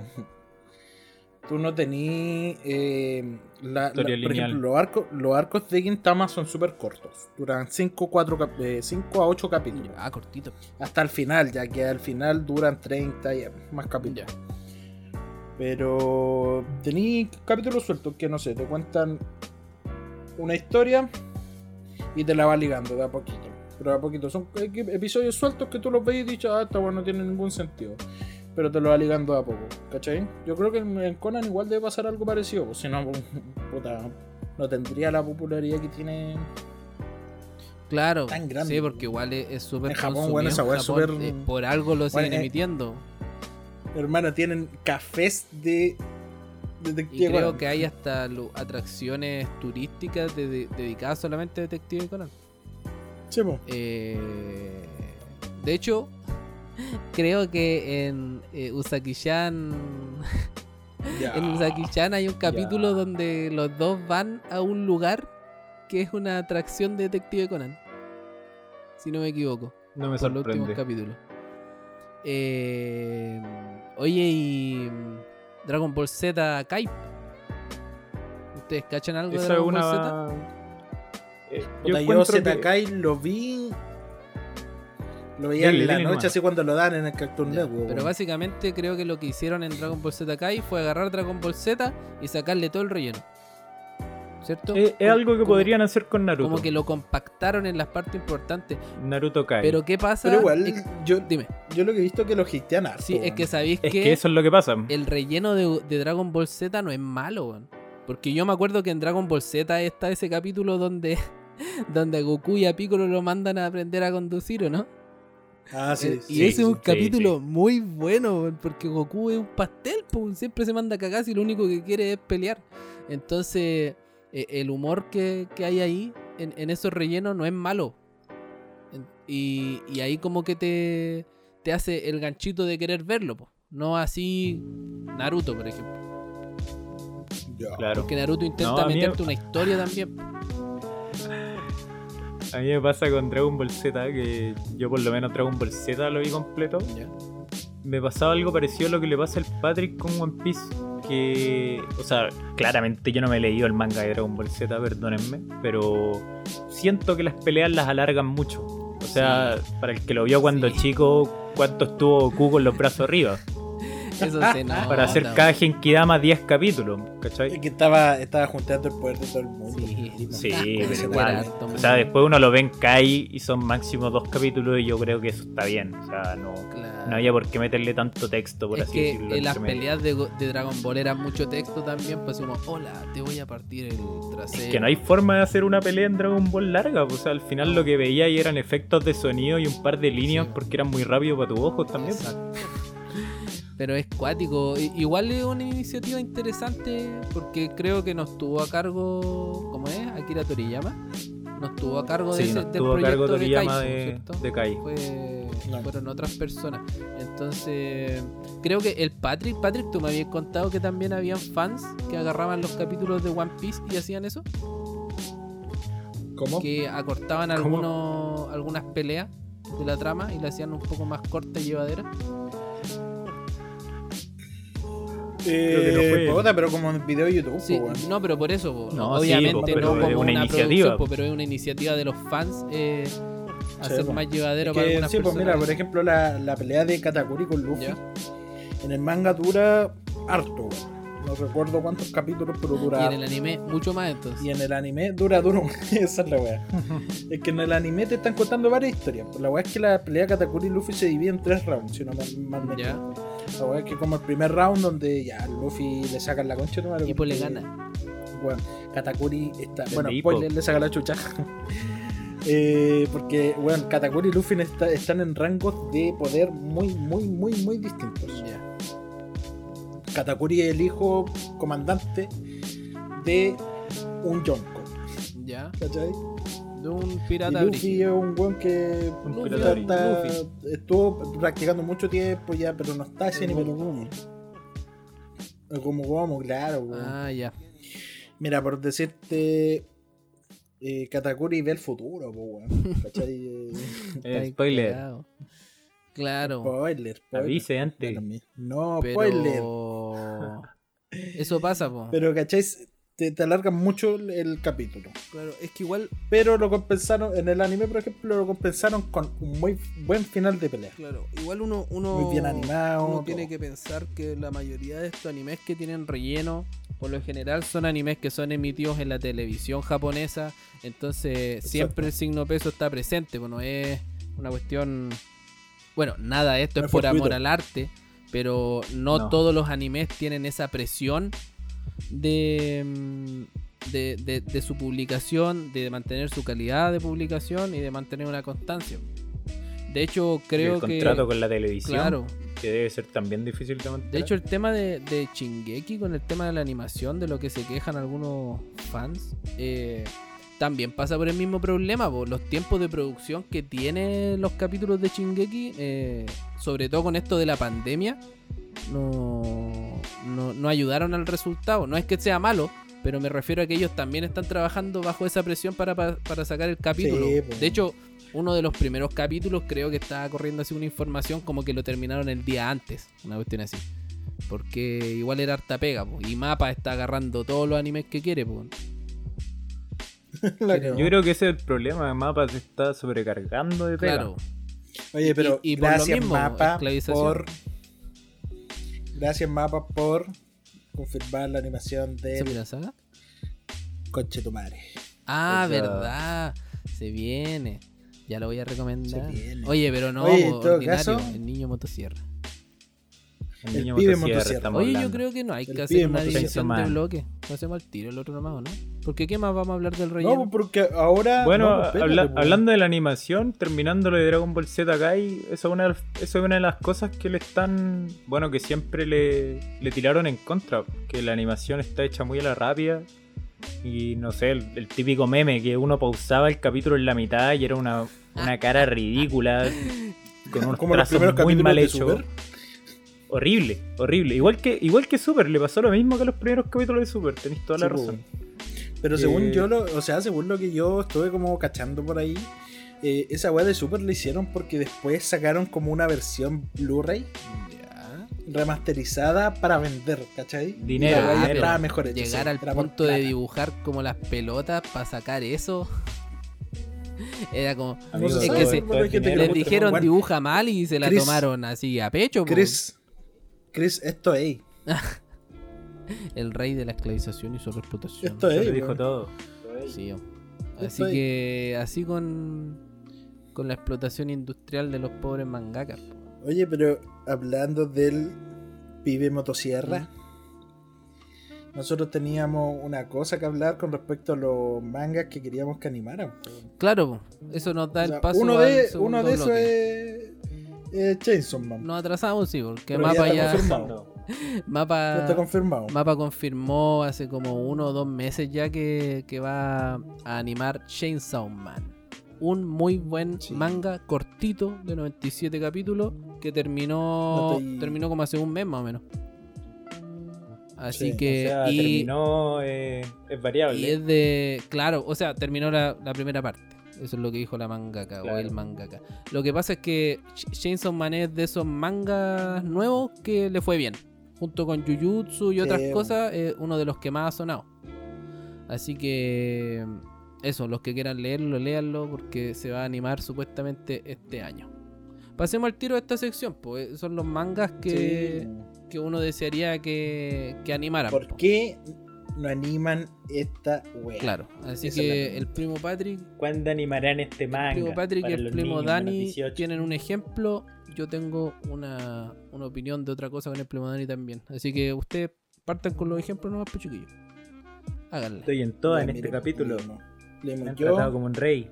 Eso. Yo, yo, yo quiero que animen Komi-san. ¿Qué es? Una fuente de letras. Komi-san. Bueno, se llama Komi-san wa Komyusho des. ¿Y qué significa? Se trata de una niña que se llama Komi. ¿Ya? Que le cuesta socializar. No, modo triste con el Patrick, como siempre. No, sí.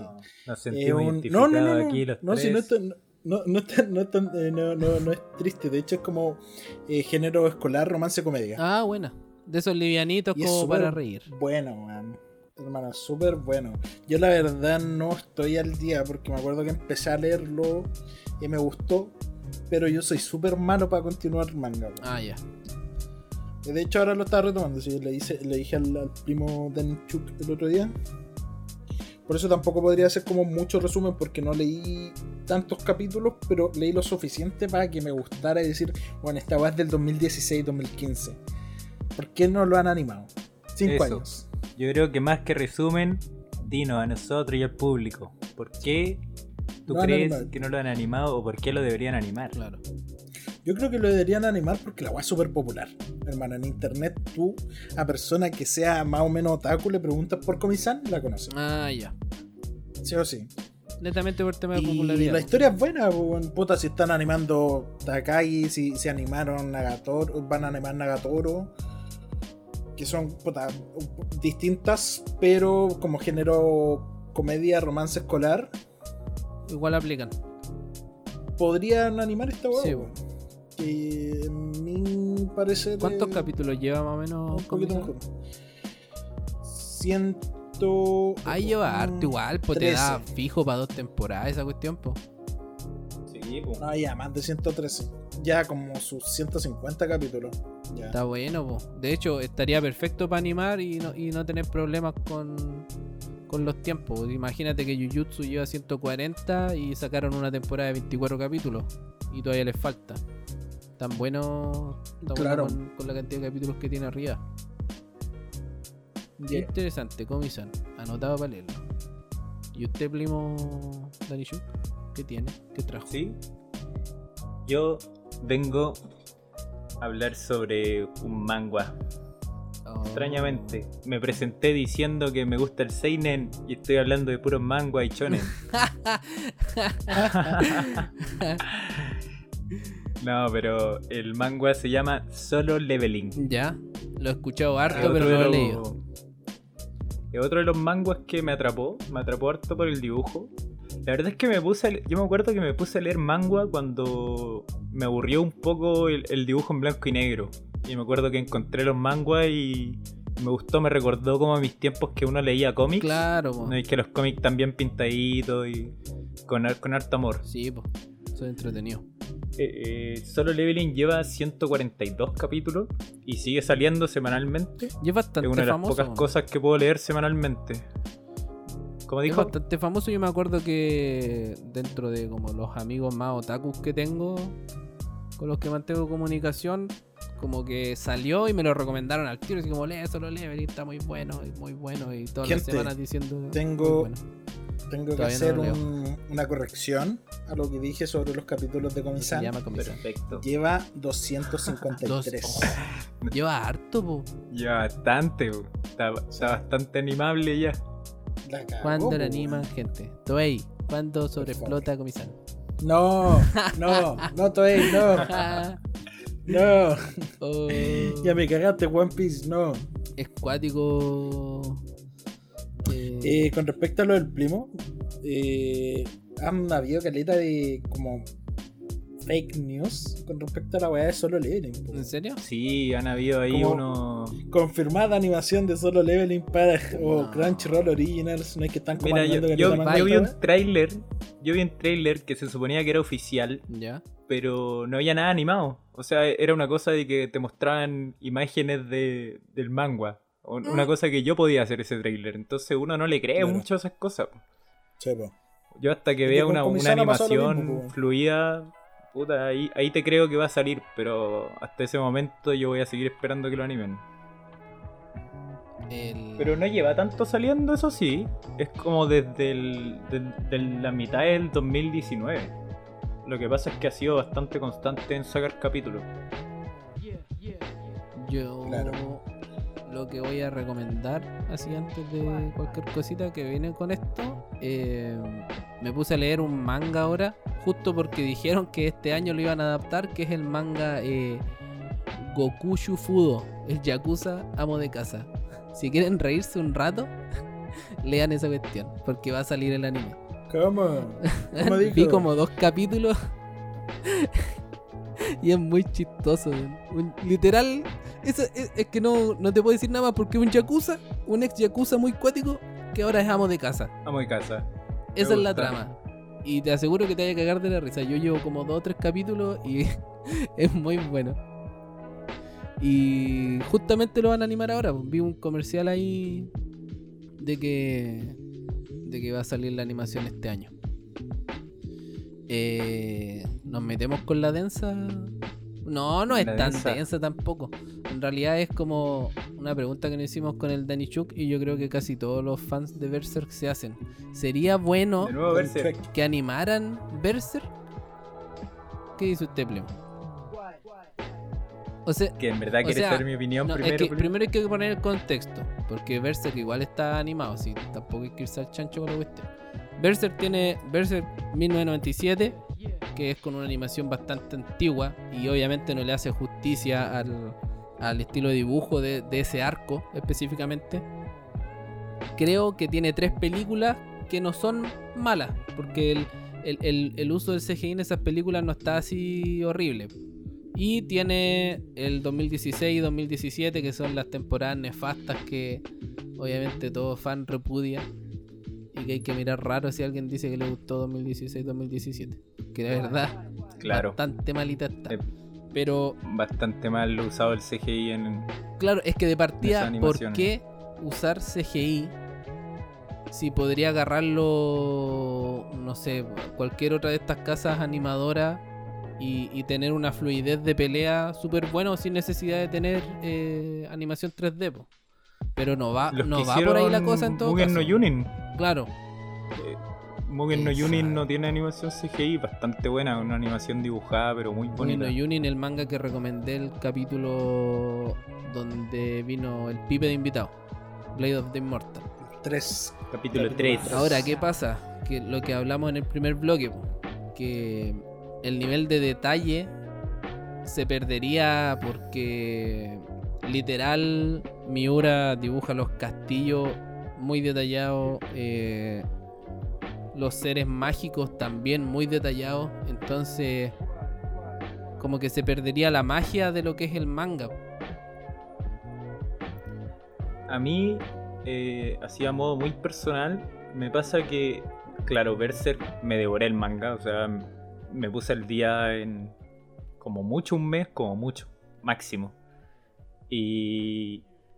Pero a pesar de eso lo leí muy pausadamente. Siento que la historia da para mucho que abarcar. O sea, serían más de 500 capítulos en un anime porque siento que la historia da para abarcarla pausadamente y no de una forma en que salten de arco a arco, claro, arco, sería como muy rápido, como Jujutsu, por ejemplo. Claro, es que Jujutsu está frenético, pues sería tomarlo como el tema de Shingeki, porque que tomar los arcos un poco más pausados eh, y en los tiempos de hoy día, donde, donde ya son pocos los animes que están así como ongoing semanal, más que nada los shonen están con ese formato, eh, los estudios de animación tienen el tiempo para, para ordenar todo y que salga un buen proyecto.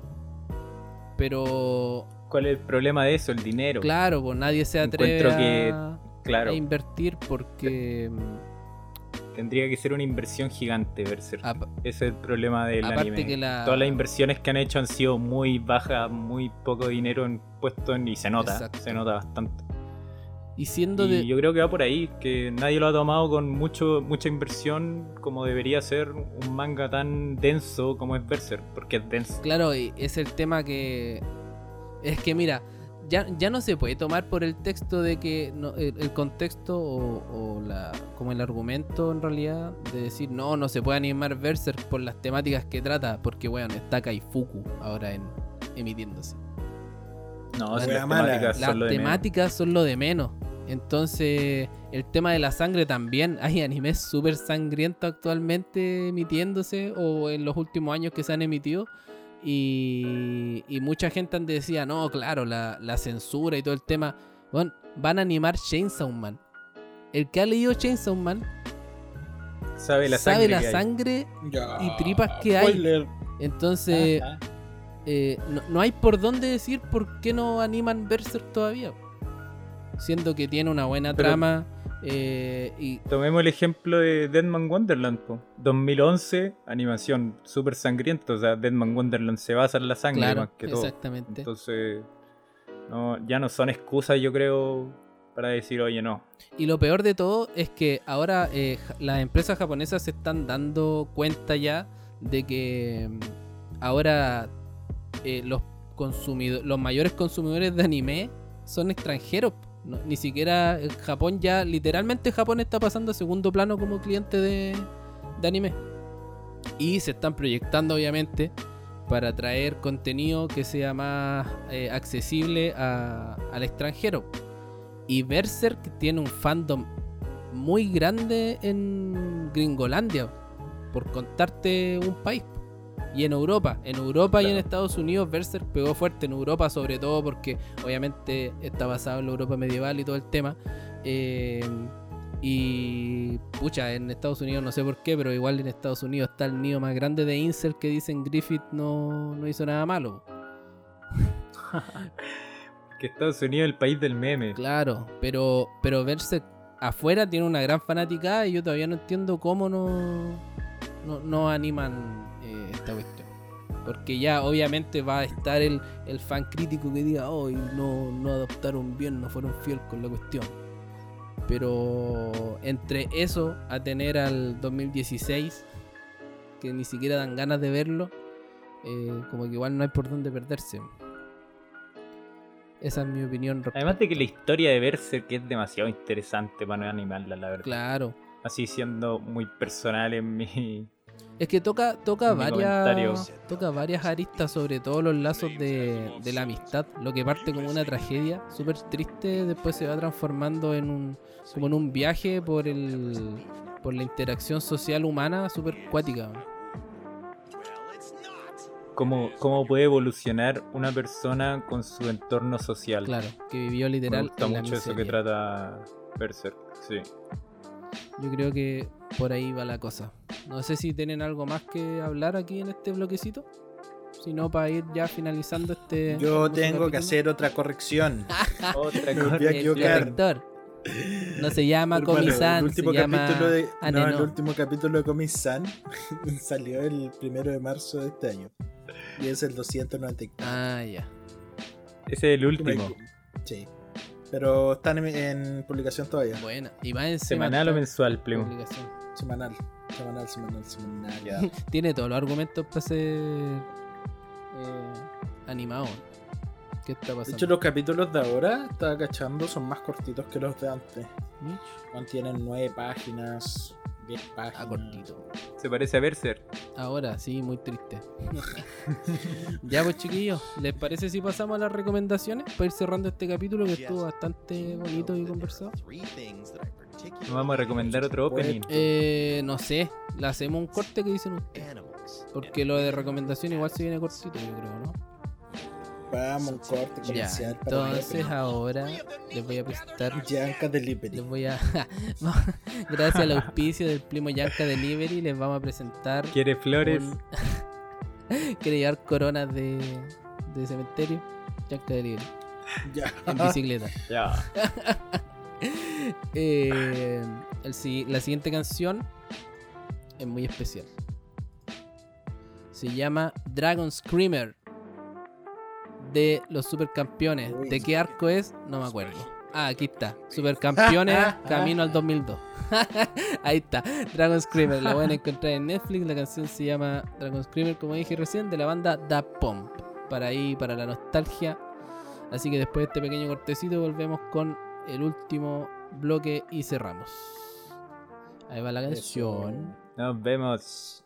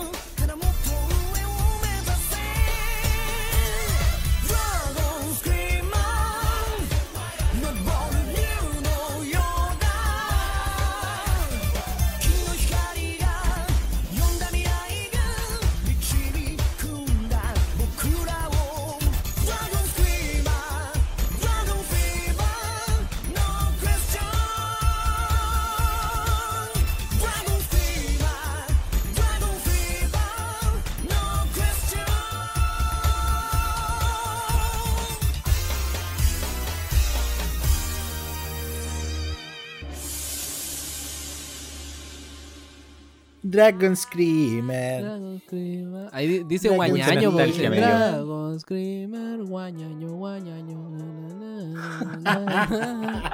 Oye, he flipado con esta canción. Mira, fijo, llevo dos meses escuchándola todos los días. Oye, pero esta, esta, canción la reconoció tu mamá, no? Sí, pues la, eh, la, otra vez estaba viendo, como había contado en el capítulo 1, pues estaba viendo, dije, oh, está en Netflix, la puse así, suena la canción y llega mi mamá y dice, ¿estás viendo Supercampeones? Y dije, sí. Ah, chao. Ya, imitación de la mamá. no robe. te salió igual. Robando, mamá. Ojalá que te peguen. No. Síganme en la Wilhelmita TV. No, ya no. ya no existe esa guapo, Ya, chiquillo. Está como el patóxico. Eh, eh, venimos con el último bloque, lo que ya es costumbre. y lo que me gusta más hacer aquí con el primer Los habituales. Habitual, 15 finos, sapé tranquilo, mamá te amo. saquen, la libretita, noten. Sí, saquen su blog de nota y pónganle bueno. Porque venimos con las recomendaciones de los tacos. Abran My List. Y pónganle. Como siempre, yo vengo con un anime porque yo manga, manga leo poco. Ya vos, primo, póngase las pilas. Que... Le a ver Sí, oye, ese día me compré el. el, primer tomo de, de ah, Parásito. los parásitos. El parásito. El parásito, pero no de la coreana. Buena película, sí. Buena película. No voy a verla. Contamos el final también. Ya. Spoiler. bueno, la, la, la, cuestión es que yo, como siempre, voy a recomendar un anime. Ya. El anime que vengo a recomendar el día de hoy es del 2018. Al menos su primera temporada, porque tiene dos. Se llama High Score Girl. Ya, la conozco, lo ubico. No lo conozco. O en japonés, High Sukoa Garu. Uy, qué buena pronunciación. Cuéntenos, problema. La cuestión es que mm, a mí este anime lo empecé viendo porque estaba viendo Netflix un día. Está en Netflix. Eso. Y estaba aburrido, pues, viendo cualquier web. Porque cuando estoy aburrido me pongo. Antes me ponía en Netflix y veía películas de terror. Malas, bastante malas. Y encontré esta cuestión y vi que se trataba sobre videojuegos.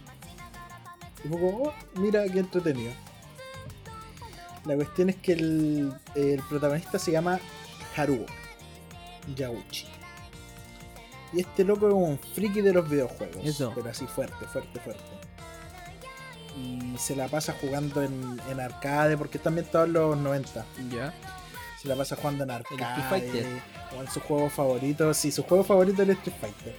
Le encanta el Street Fighter. Y, y el la flipa con, con Gil. Gillen, no sé cómo se llama. Ah, el, el, que es como el de pelo rubio militar. Sí, el que pega la patadita. Anek Boom. El Anek Boom, pues, weón. Un grande. Eh, la cuestión es que este loco un día está jugando así y le sacan la chucha. ¿En el juego de Le sacan la chucha, sí. En el, en el juego, en el juego, le sacan la chucha.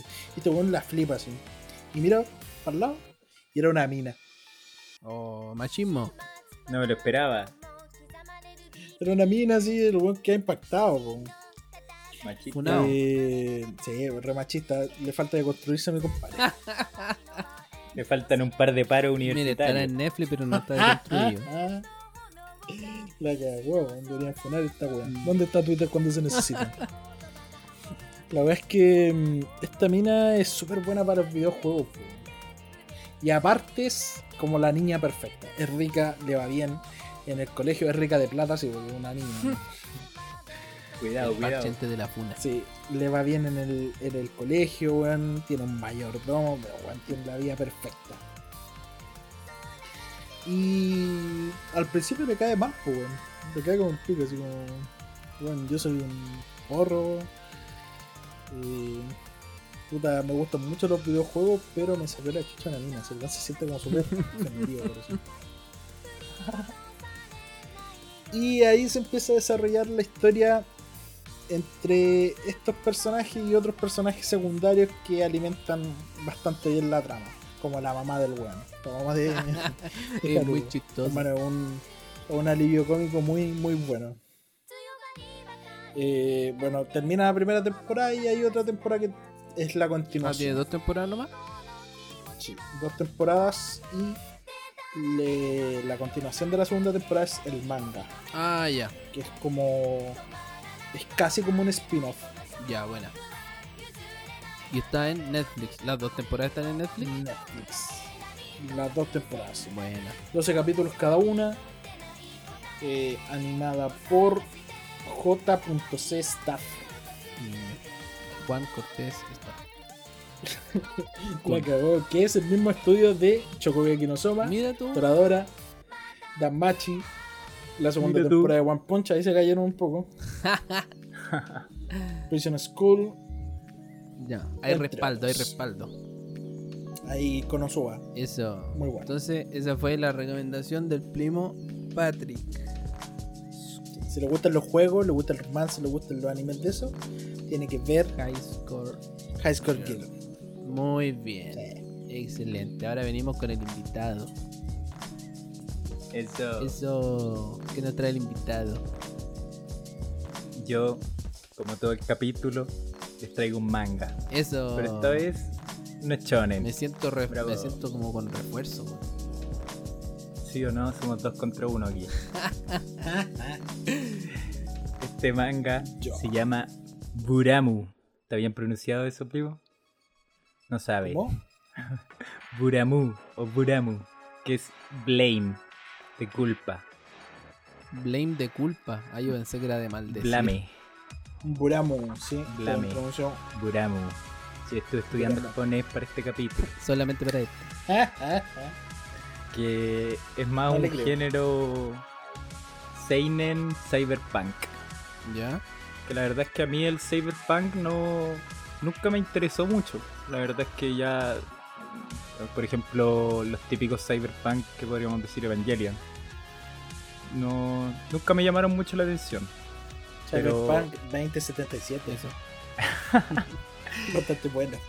Pero este manga, creado por el gran Tsutomu Nihei, japonés también, eh, es un manga de 10 volúmenes que fue publicado entre el 97 y el 2003. Es corto es cortito. Es cortito dentro de lo que puede ser un manga, es cortito. Y lo que más me llamó la atención de Blame no son sus personajes, sino que el universo que se crea en torno a, todo esto del, manga. Que es un universo obviamente futurista, ya que es cyberpunk, en el que ya la Tierra eh, los humanos no, pudieron crecer más para los lados, o sea, su población ya eh, aumentó a tal punto que empezaron a crecer hacia arriba. Ellos empezaron a crear robots y bueno, todo esto se va explicando más en el manga. Eh, que empezaron a crear robots eh, que básicamente construían para los humanos para arriba infinitamente y ya están a punto de comerse la luna. O sea, a ese, a ese punto de, ya. Claro, como, el, como la torre. la torre eso no, esa cosa. Mira bien, como dijo el principal. y bueno, este, este manga se, se desarrolla en este universo eh, ya futurista en el que nos cuenta la historia de un personaje llamado Kili que uno no sabe quién es, ni si es un ser humano o un robot, pero está ahí y él por X razón está subiendo. Él sube, sube, en, cada, en cada capítulo del manga uno lo, ve subiendo. Siempre está intentando llegar lo más arriba de, esta población. Y claro, se va encontrando. Se va encontrando con muchas. Eh, muchos seres, ya sean eh, personas humanas que van quedando ahí, pero ya muy como... Eh, muy pobres ya, o sea, ya la sociedad ha avanzado tanto que los humanos ya no son nada en la sociedad. O sea, los cyber ya se comió toda la humanidad en este punto. Y, y bueno, en verdad ¿sabes qué? La historia no es muy importante en este manga. A mí lo que más me gustó de este manga y por qué vengo a recomendarlo, porque el creador, Tsutomu Nihei, eh, antes de ser mangaka, estudió arquitectura. Y, se fue a Estados Unidos a trabajar eh, muchos años, eh, trabajó de arquitecto y lo que hace que en, el manga él, cree, él crea ya, ya no son estructuras, ya son mega estructuras en las que uno, como decía con Berserk, eh, se puede quedar minutos en una misma página ya analizando los detalles de esta estructura y de lo que y de lo que él va dibujando y creando y, es increíble, o sea, de partida todo este universo ya se basa en, en, algo real entre comillas, que es la esfera de Dyson o de Dyson, ¿ya? Que es una mega estructura hipotética que se propuso en el 1960 por un físico llamado Freeman Dyson, que la idea de esta megaestructura es rodear al Sol o a rodear una estrella, pero ya que la, eh, la estrella más cercana que tenemos es el Sol, rodear al Sol con una megaestructura, una, una burbuja, por así decirlo, para aprovechar eh, al máximo su energía. Ya que los humanos llegan a un punto en que necesitan mucha más energía de la que pueden sacar ya de, de por sí ellos solos. Entonces, y la tierra. Claro, entonces tienen que crear una mega estructura para, para sacar esta energía y en eso se basa el manga de Blame, que esta mega estructura ya está formada y tienen una energía infinita los robots para seguir trabajando y seguir subiendo. O sea, se basa en, en que en un, en un momento si es que nadie lo para, ojo ahí, si es que nadie lo para, eh, la Tierra va a seguir expandiéndose y expandiéndose. Porque estos robots que construyen, que se llaman constructores, siguen construyendo y construyendo. No para, es su único objetivo, para eso están programados. Claro, para eso están programados y bueno, básicamente se basa en que los humanos ya perdieron el control de la Tierra y quizás Killy es el personaje programado para, para retomar el control. Ah, ya. Qué buena. Lo que me gusta de este manga mucho es que no tiene mucho texto. O sea, de repente pasan dos capítulos en las que hay dos párrafos de texto. Te, lo juro, dos párrafos de texto.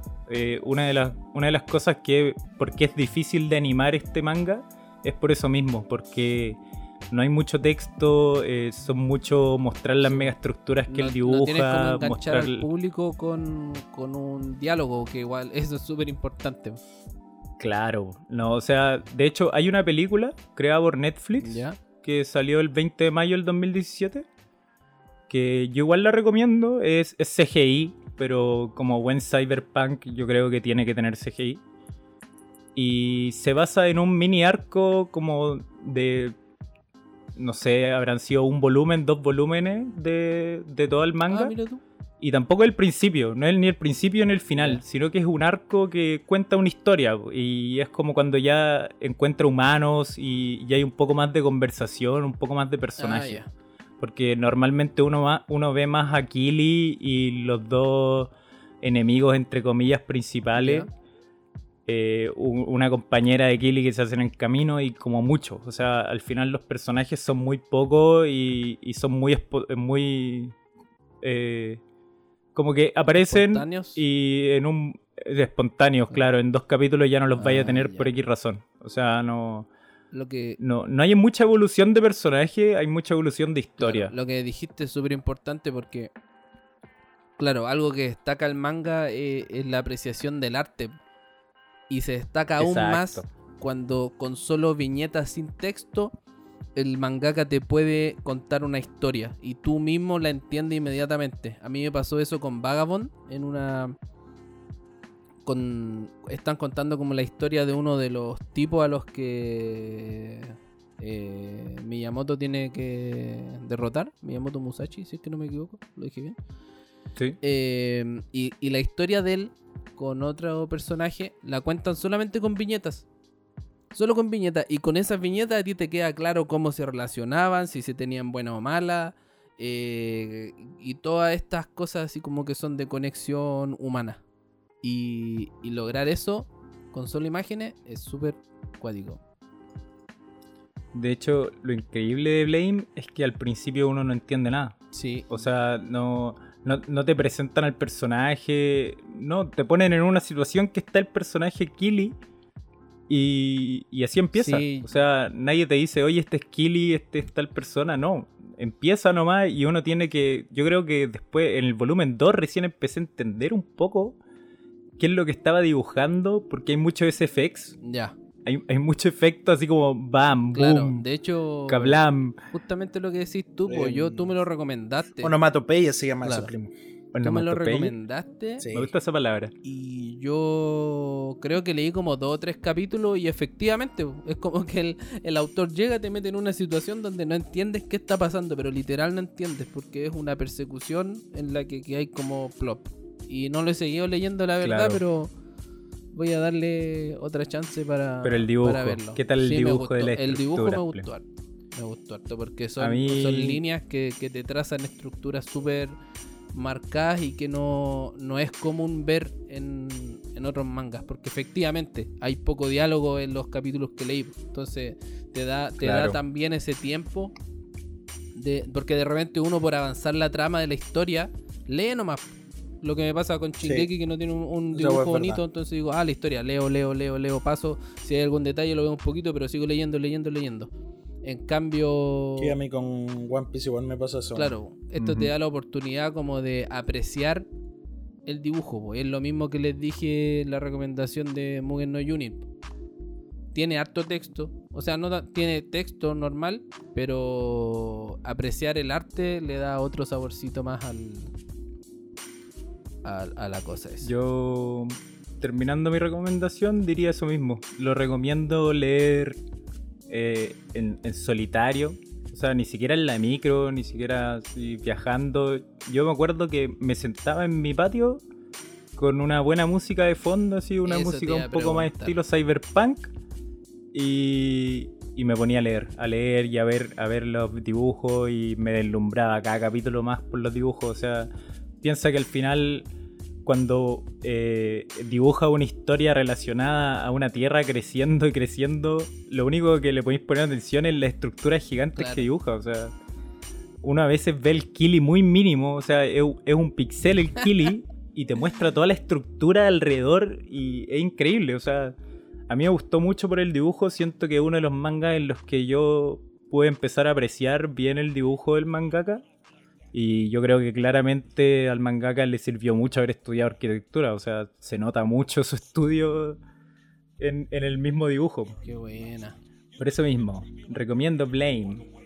De hecho, la película que está en Netflix se llama Blame. Ah, eso mismo. Si van a ver la película, recomiendo 100% verla después de leer el manga. Sí la recomiendo la película. Es bastante buena, está bien animada dentro de lo que se puede animar de este universo. Y ya que es por eso, pues, porque es un arco donde no se muestra mucha estructura, hay harta acción, hay mucha pelea y por eso es bueno. yo creo que si hay un arco que pudieron haber animado de Blame, era ese. Lo hicieron bien ahí Netflix, así que mi aplauso. Eh, y eso, pues recomiendo que la vean después de leer, sí, porque igual es una parte de la historia importante. Perfecto, entonces el primo Danishuk con el manga Blame, que ya está terminado. Eso. Y ahora, para ir finalizando ya. Qué coincidencia. si me pagaran por las veces que dije Berserk en este programa. Sería un millonario. la verdad es que para los que me conocen, ya saben cómo soy. No es que esté funado, pero eh, obviamente tenía que llegar un momento y era en este capítulo o en un capítulo que viene un poquito más adelante que iba a recomendarlo. Obviamente estamos hablando de Berserk, pues señores. Más todo lo que les dije. Así como para ir ahí un poquito rapidito. Kentaro Miura el autor, desde 1989. Demografía Seinen, del género más o menos harta tragedia. Así que este es un género nuevo que acabo de inventar. El género harta tragedia. Tragedia más tragedia y fantasía oscura, medieval. Tiene 376 capítulos y está ongoing, obviamente con todo el tema del Hayatu ya que explicamos arriba. ¿De qué trata Berserk? Berserk principalmente trata sobre eh, la vida de Guts, que te lo presentan en un primer momento como un espadachín negro que tiene una espada más grande que la que debe tener Ricardo Milo debajo de su calzón. Se dice persona de color. que el negro de WhatsApp.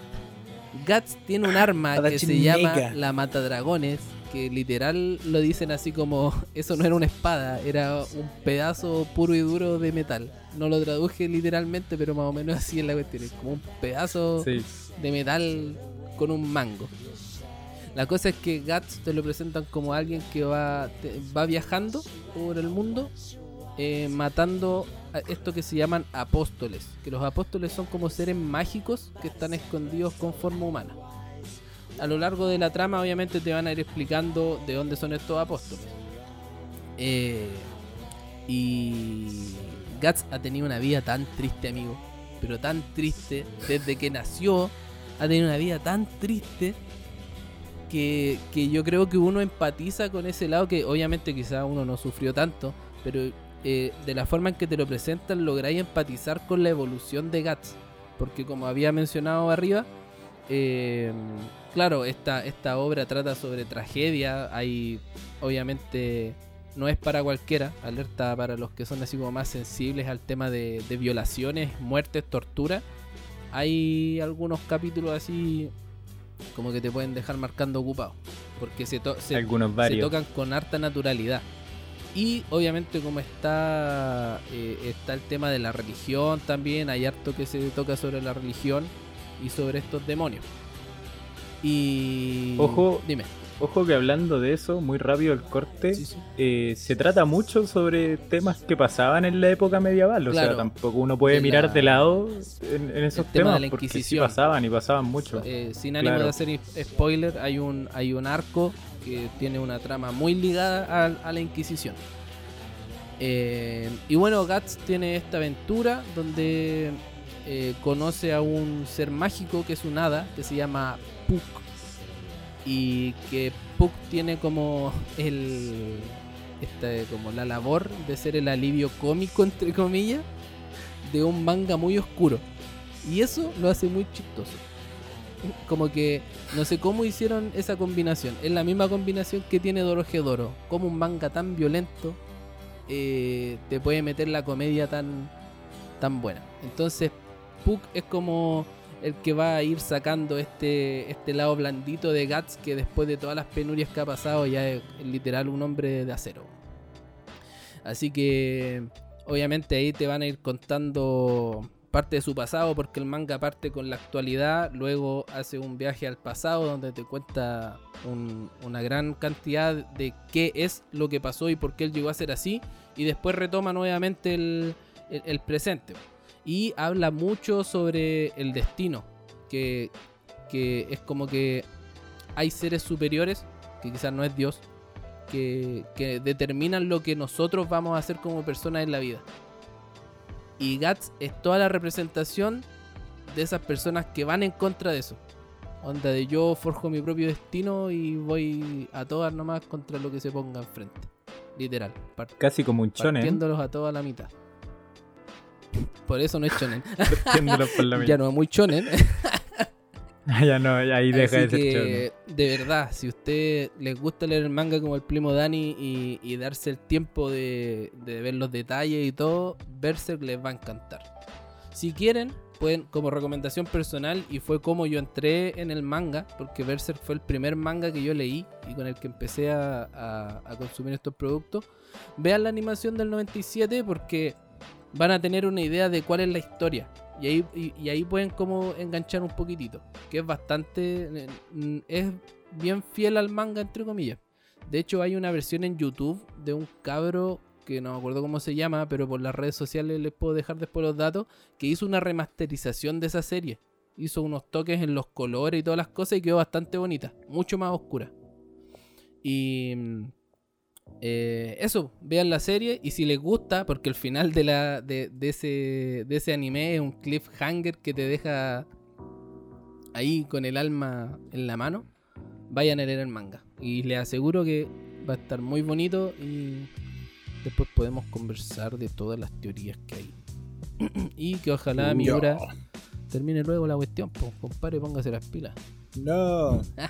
Antes que se nos vaya. Sí, Berserk. Sale en la Young Animal, en la, la revista encargada de, decir que el weón no ha publicado nada este mes. Así que eso, pues, chiquillos. Vean Berserk, lean Berserk, Blame, el manga que trajo el primo. Y. Eh, ¿Cuál era el tuyo, Patrick? High, Score, Que lo pueden encontrar en Netflix. Primo, ¿algunas palabras? Su experiencia aquí. Yo. A mí me gustaría decir que me sentí bastante cómodo. Ah, así como su alcohólico anónimo. No. La verdad, yo no quería hacerlo. Me, me gustó bastante haber participado. Siempre me agrada hablar estos temas a mí, así que me, me, pone contento. Eh, espero que, que, también la gente en sus casas, en sus micros, en su transporte, donde estén escuchando, le hayan gustado mis palabras, no estén en contra de algo. Y si están en contra, le dicen al primo Chris para que lo escriba. No agarremos a combo los hijos toque. para que me dé su dirección. Ataque violento. Alerta de ataque violento. Qué bueno, primo. Yo igual quería agradecerle a usted. Me pueden seguir en Instagram. Muchas gracias. ¿Cómo se llama en Instagram? Dani Shuk. ¿O no? Eh, Zavala Daniel Gemba. Eso, sígalo al primo ahí le dicen. No, Así no era. era, broma. ya, primo, muchas gracias. Si me van a seguir, no vean mi historia. muchas gracias por, por, venir también, por participar. Nosotros estamos súper verdes en esta cuestión, pero ahí estamos saliendo adelante. Nos dio hartos consejitos, los vamos a aplicar ahora. Y gracias por compartir su sabiduría. Mucho arigato, mucho arigato. Vamos, cinco capítulos. Cinco capítulos. Y. Sí, ya son expertos. La verdad es que vamos bastante. Hemos llegado lejos. Es que me gusta decir esa weá. no, es que de verdad, yo empezamos este proyecto con. con no mucha expectativa, la verdad. Y. y ha ido bien. La verdad es que le estamos poniendo harto corazón a algo que no es obligación, no, no hay ganancia, obviamente, por medio ni nada. Claro, Somos lo hacemos por Dos personas que lo hacen por gusto hablando de algo que a harta gente le gusta ahora. Y trayéndole algo diferente también, pues, esa es la idea. Eso. Así que eso, Plimo. Patrick, ¿alguna otra palabras? Yo quiero decir que lean One Piece. Primo, yo si alguna vez consumo One Piece va a ser leyendo el manga. Mándeme la página pirata. Ups, perdón. Mándeme la página pirata para leerla. Ah, yo voy a leer One, yo voy a leer One Piece cuando el, cuando el Patrick vea Hunter X. no. Sí. Ya, primo. Cuando Togashi vuelva entonces. Muchas gracias. Ya, listo. Nunca. Vamos a, a cerrar con la típica cancioncita ya. Y esto es eh, un fiel auditor, el Rodak, no me preguntó si podía mandar una recomendación. Así que él me recomendó el tema Chacapoco de Nekritalki. Es un tema bastante jocoso. Yo me reí harto la primera vez que lo escuché. No sabía de, este tema. El coro es muy chistoso, es bastante movido, así que ustedes ya saben.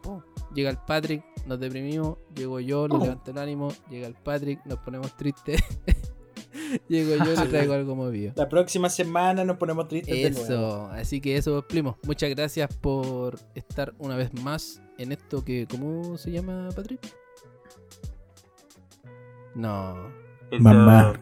Ya. Soy Uh, Eso, nos vemos, primo. Nos vemos, gente. Adiós, primo Dani, adiós, primo Patrick, adiós a la Muchas gente. gracias, arigato. A continuación, chequen poco, síganos en redes sociales. Hasta chau, chau. la próxima.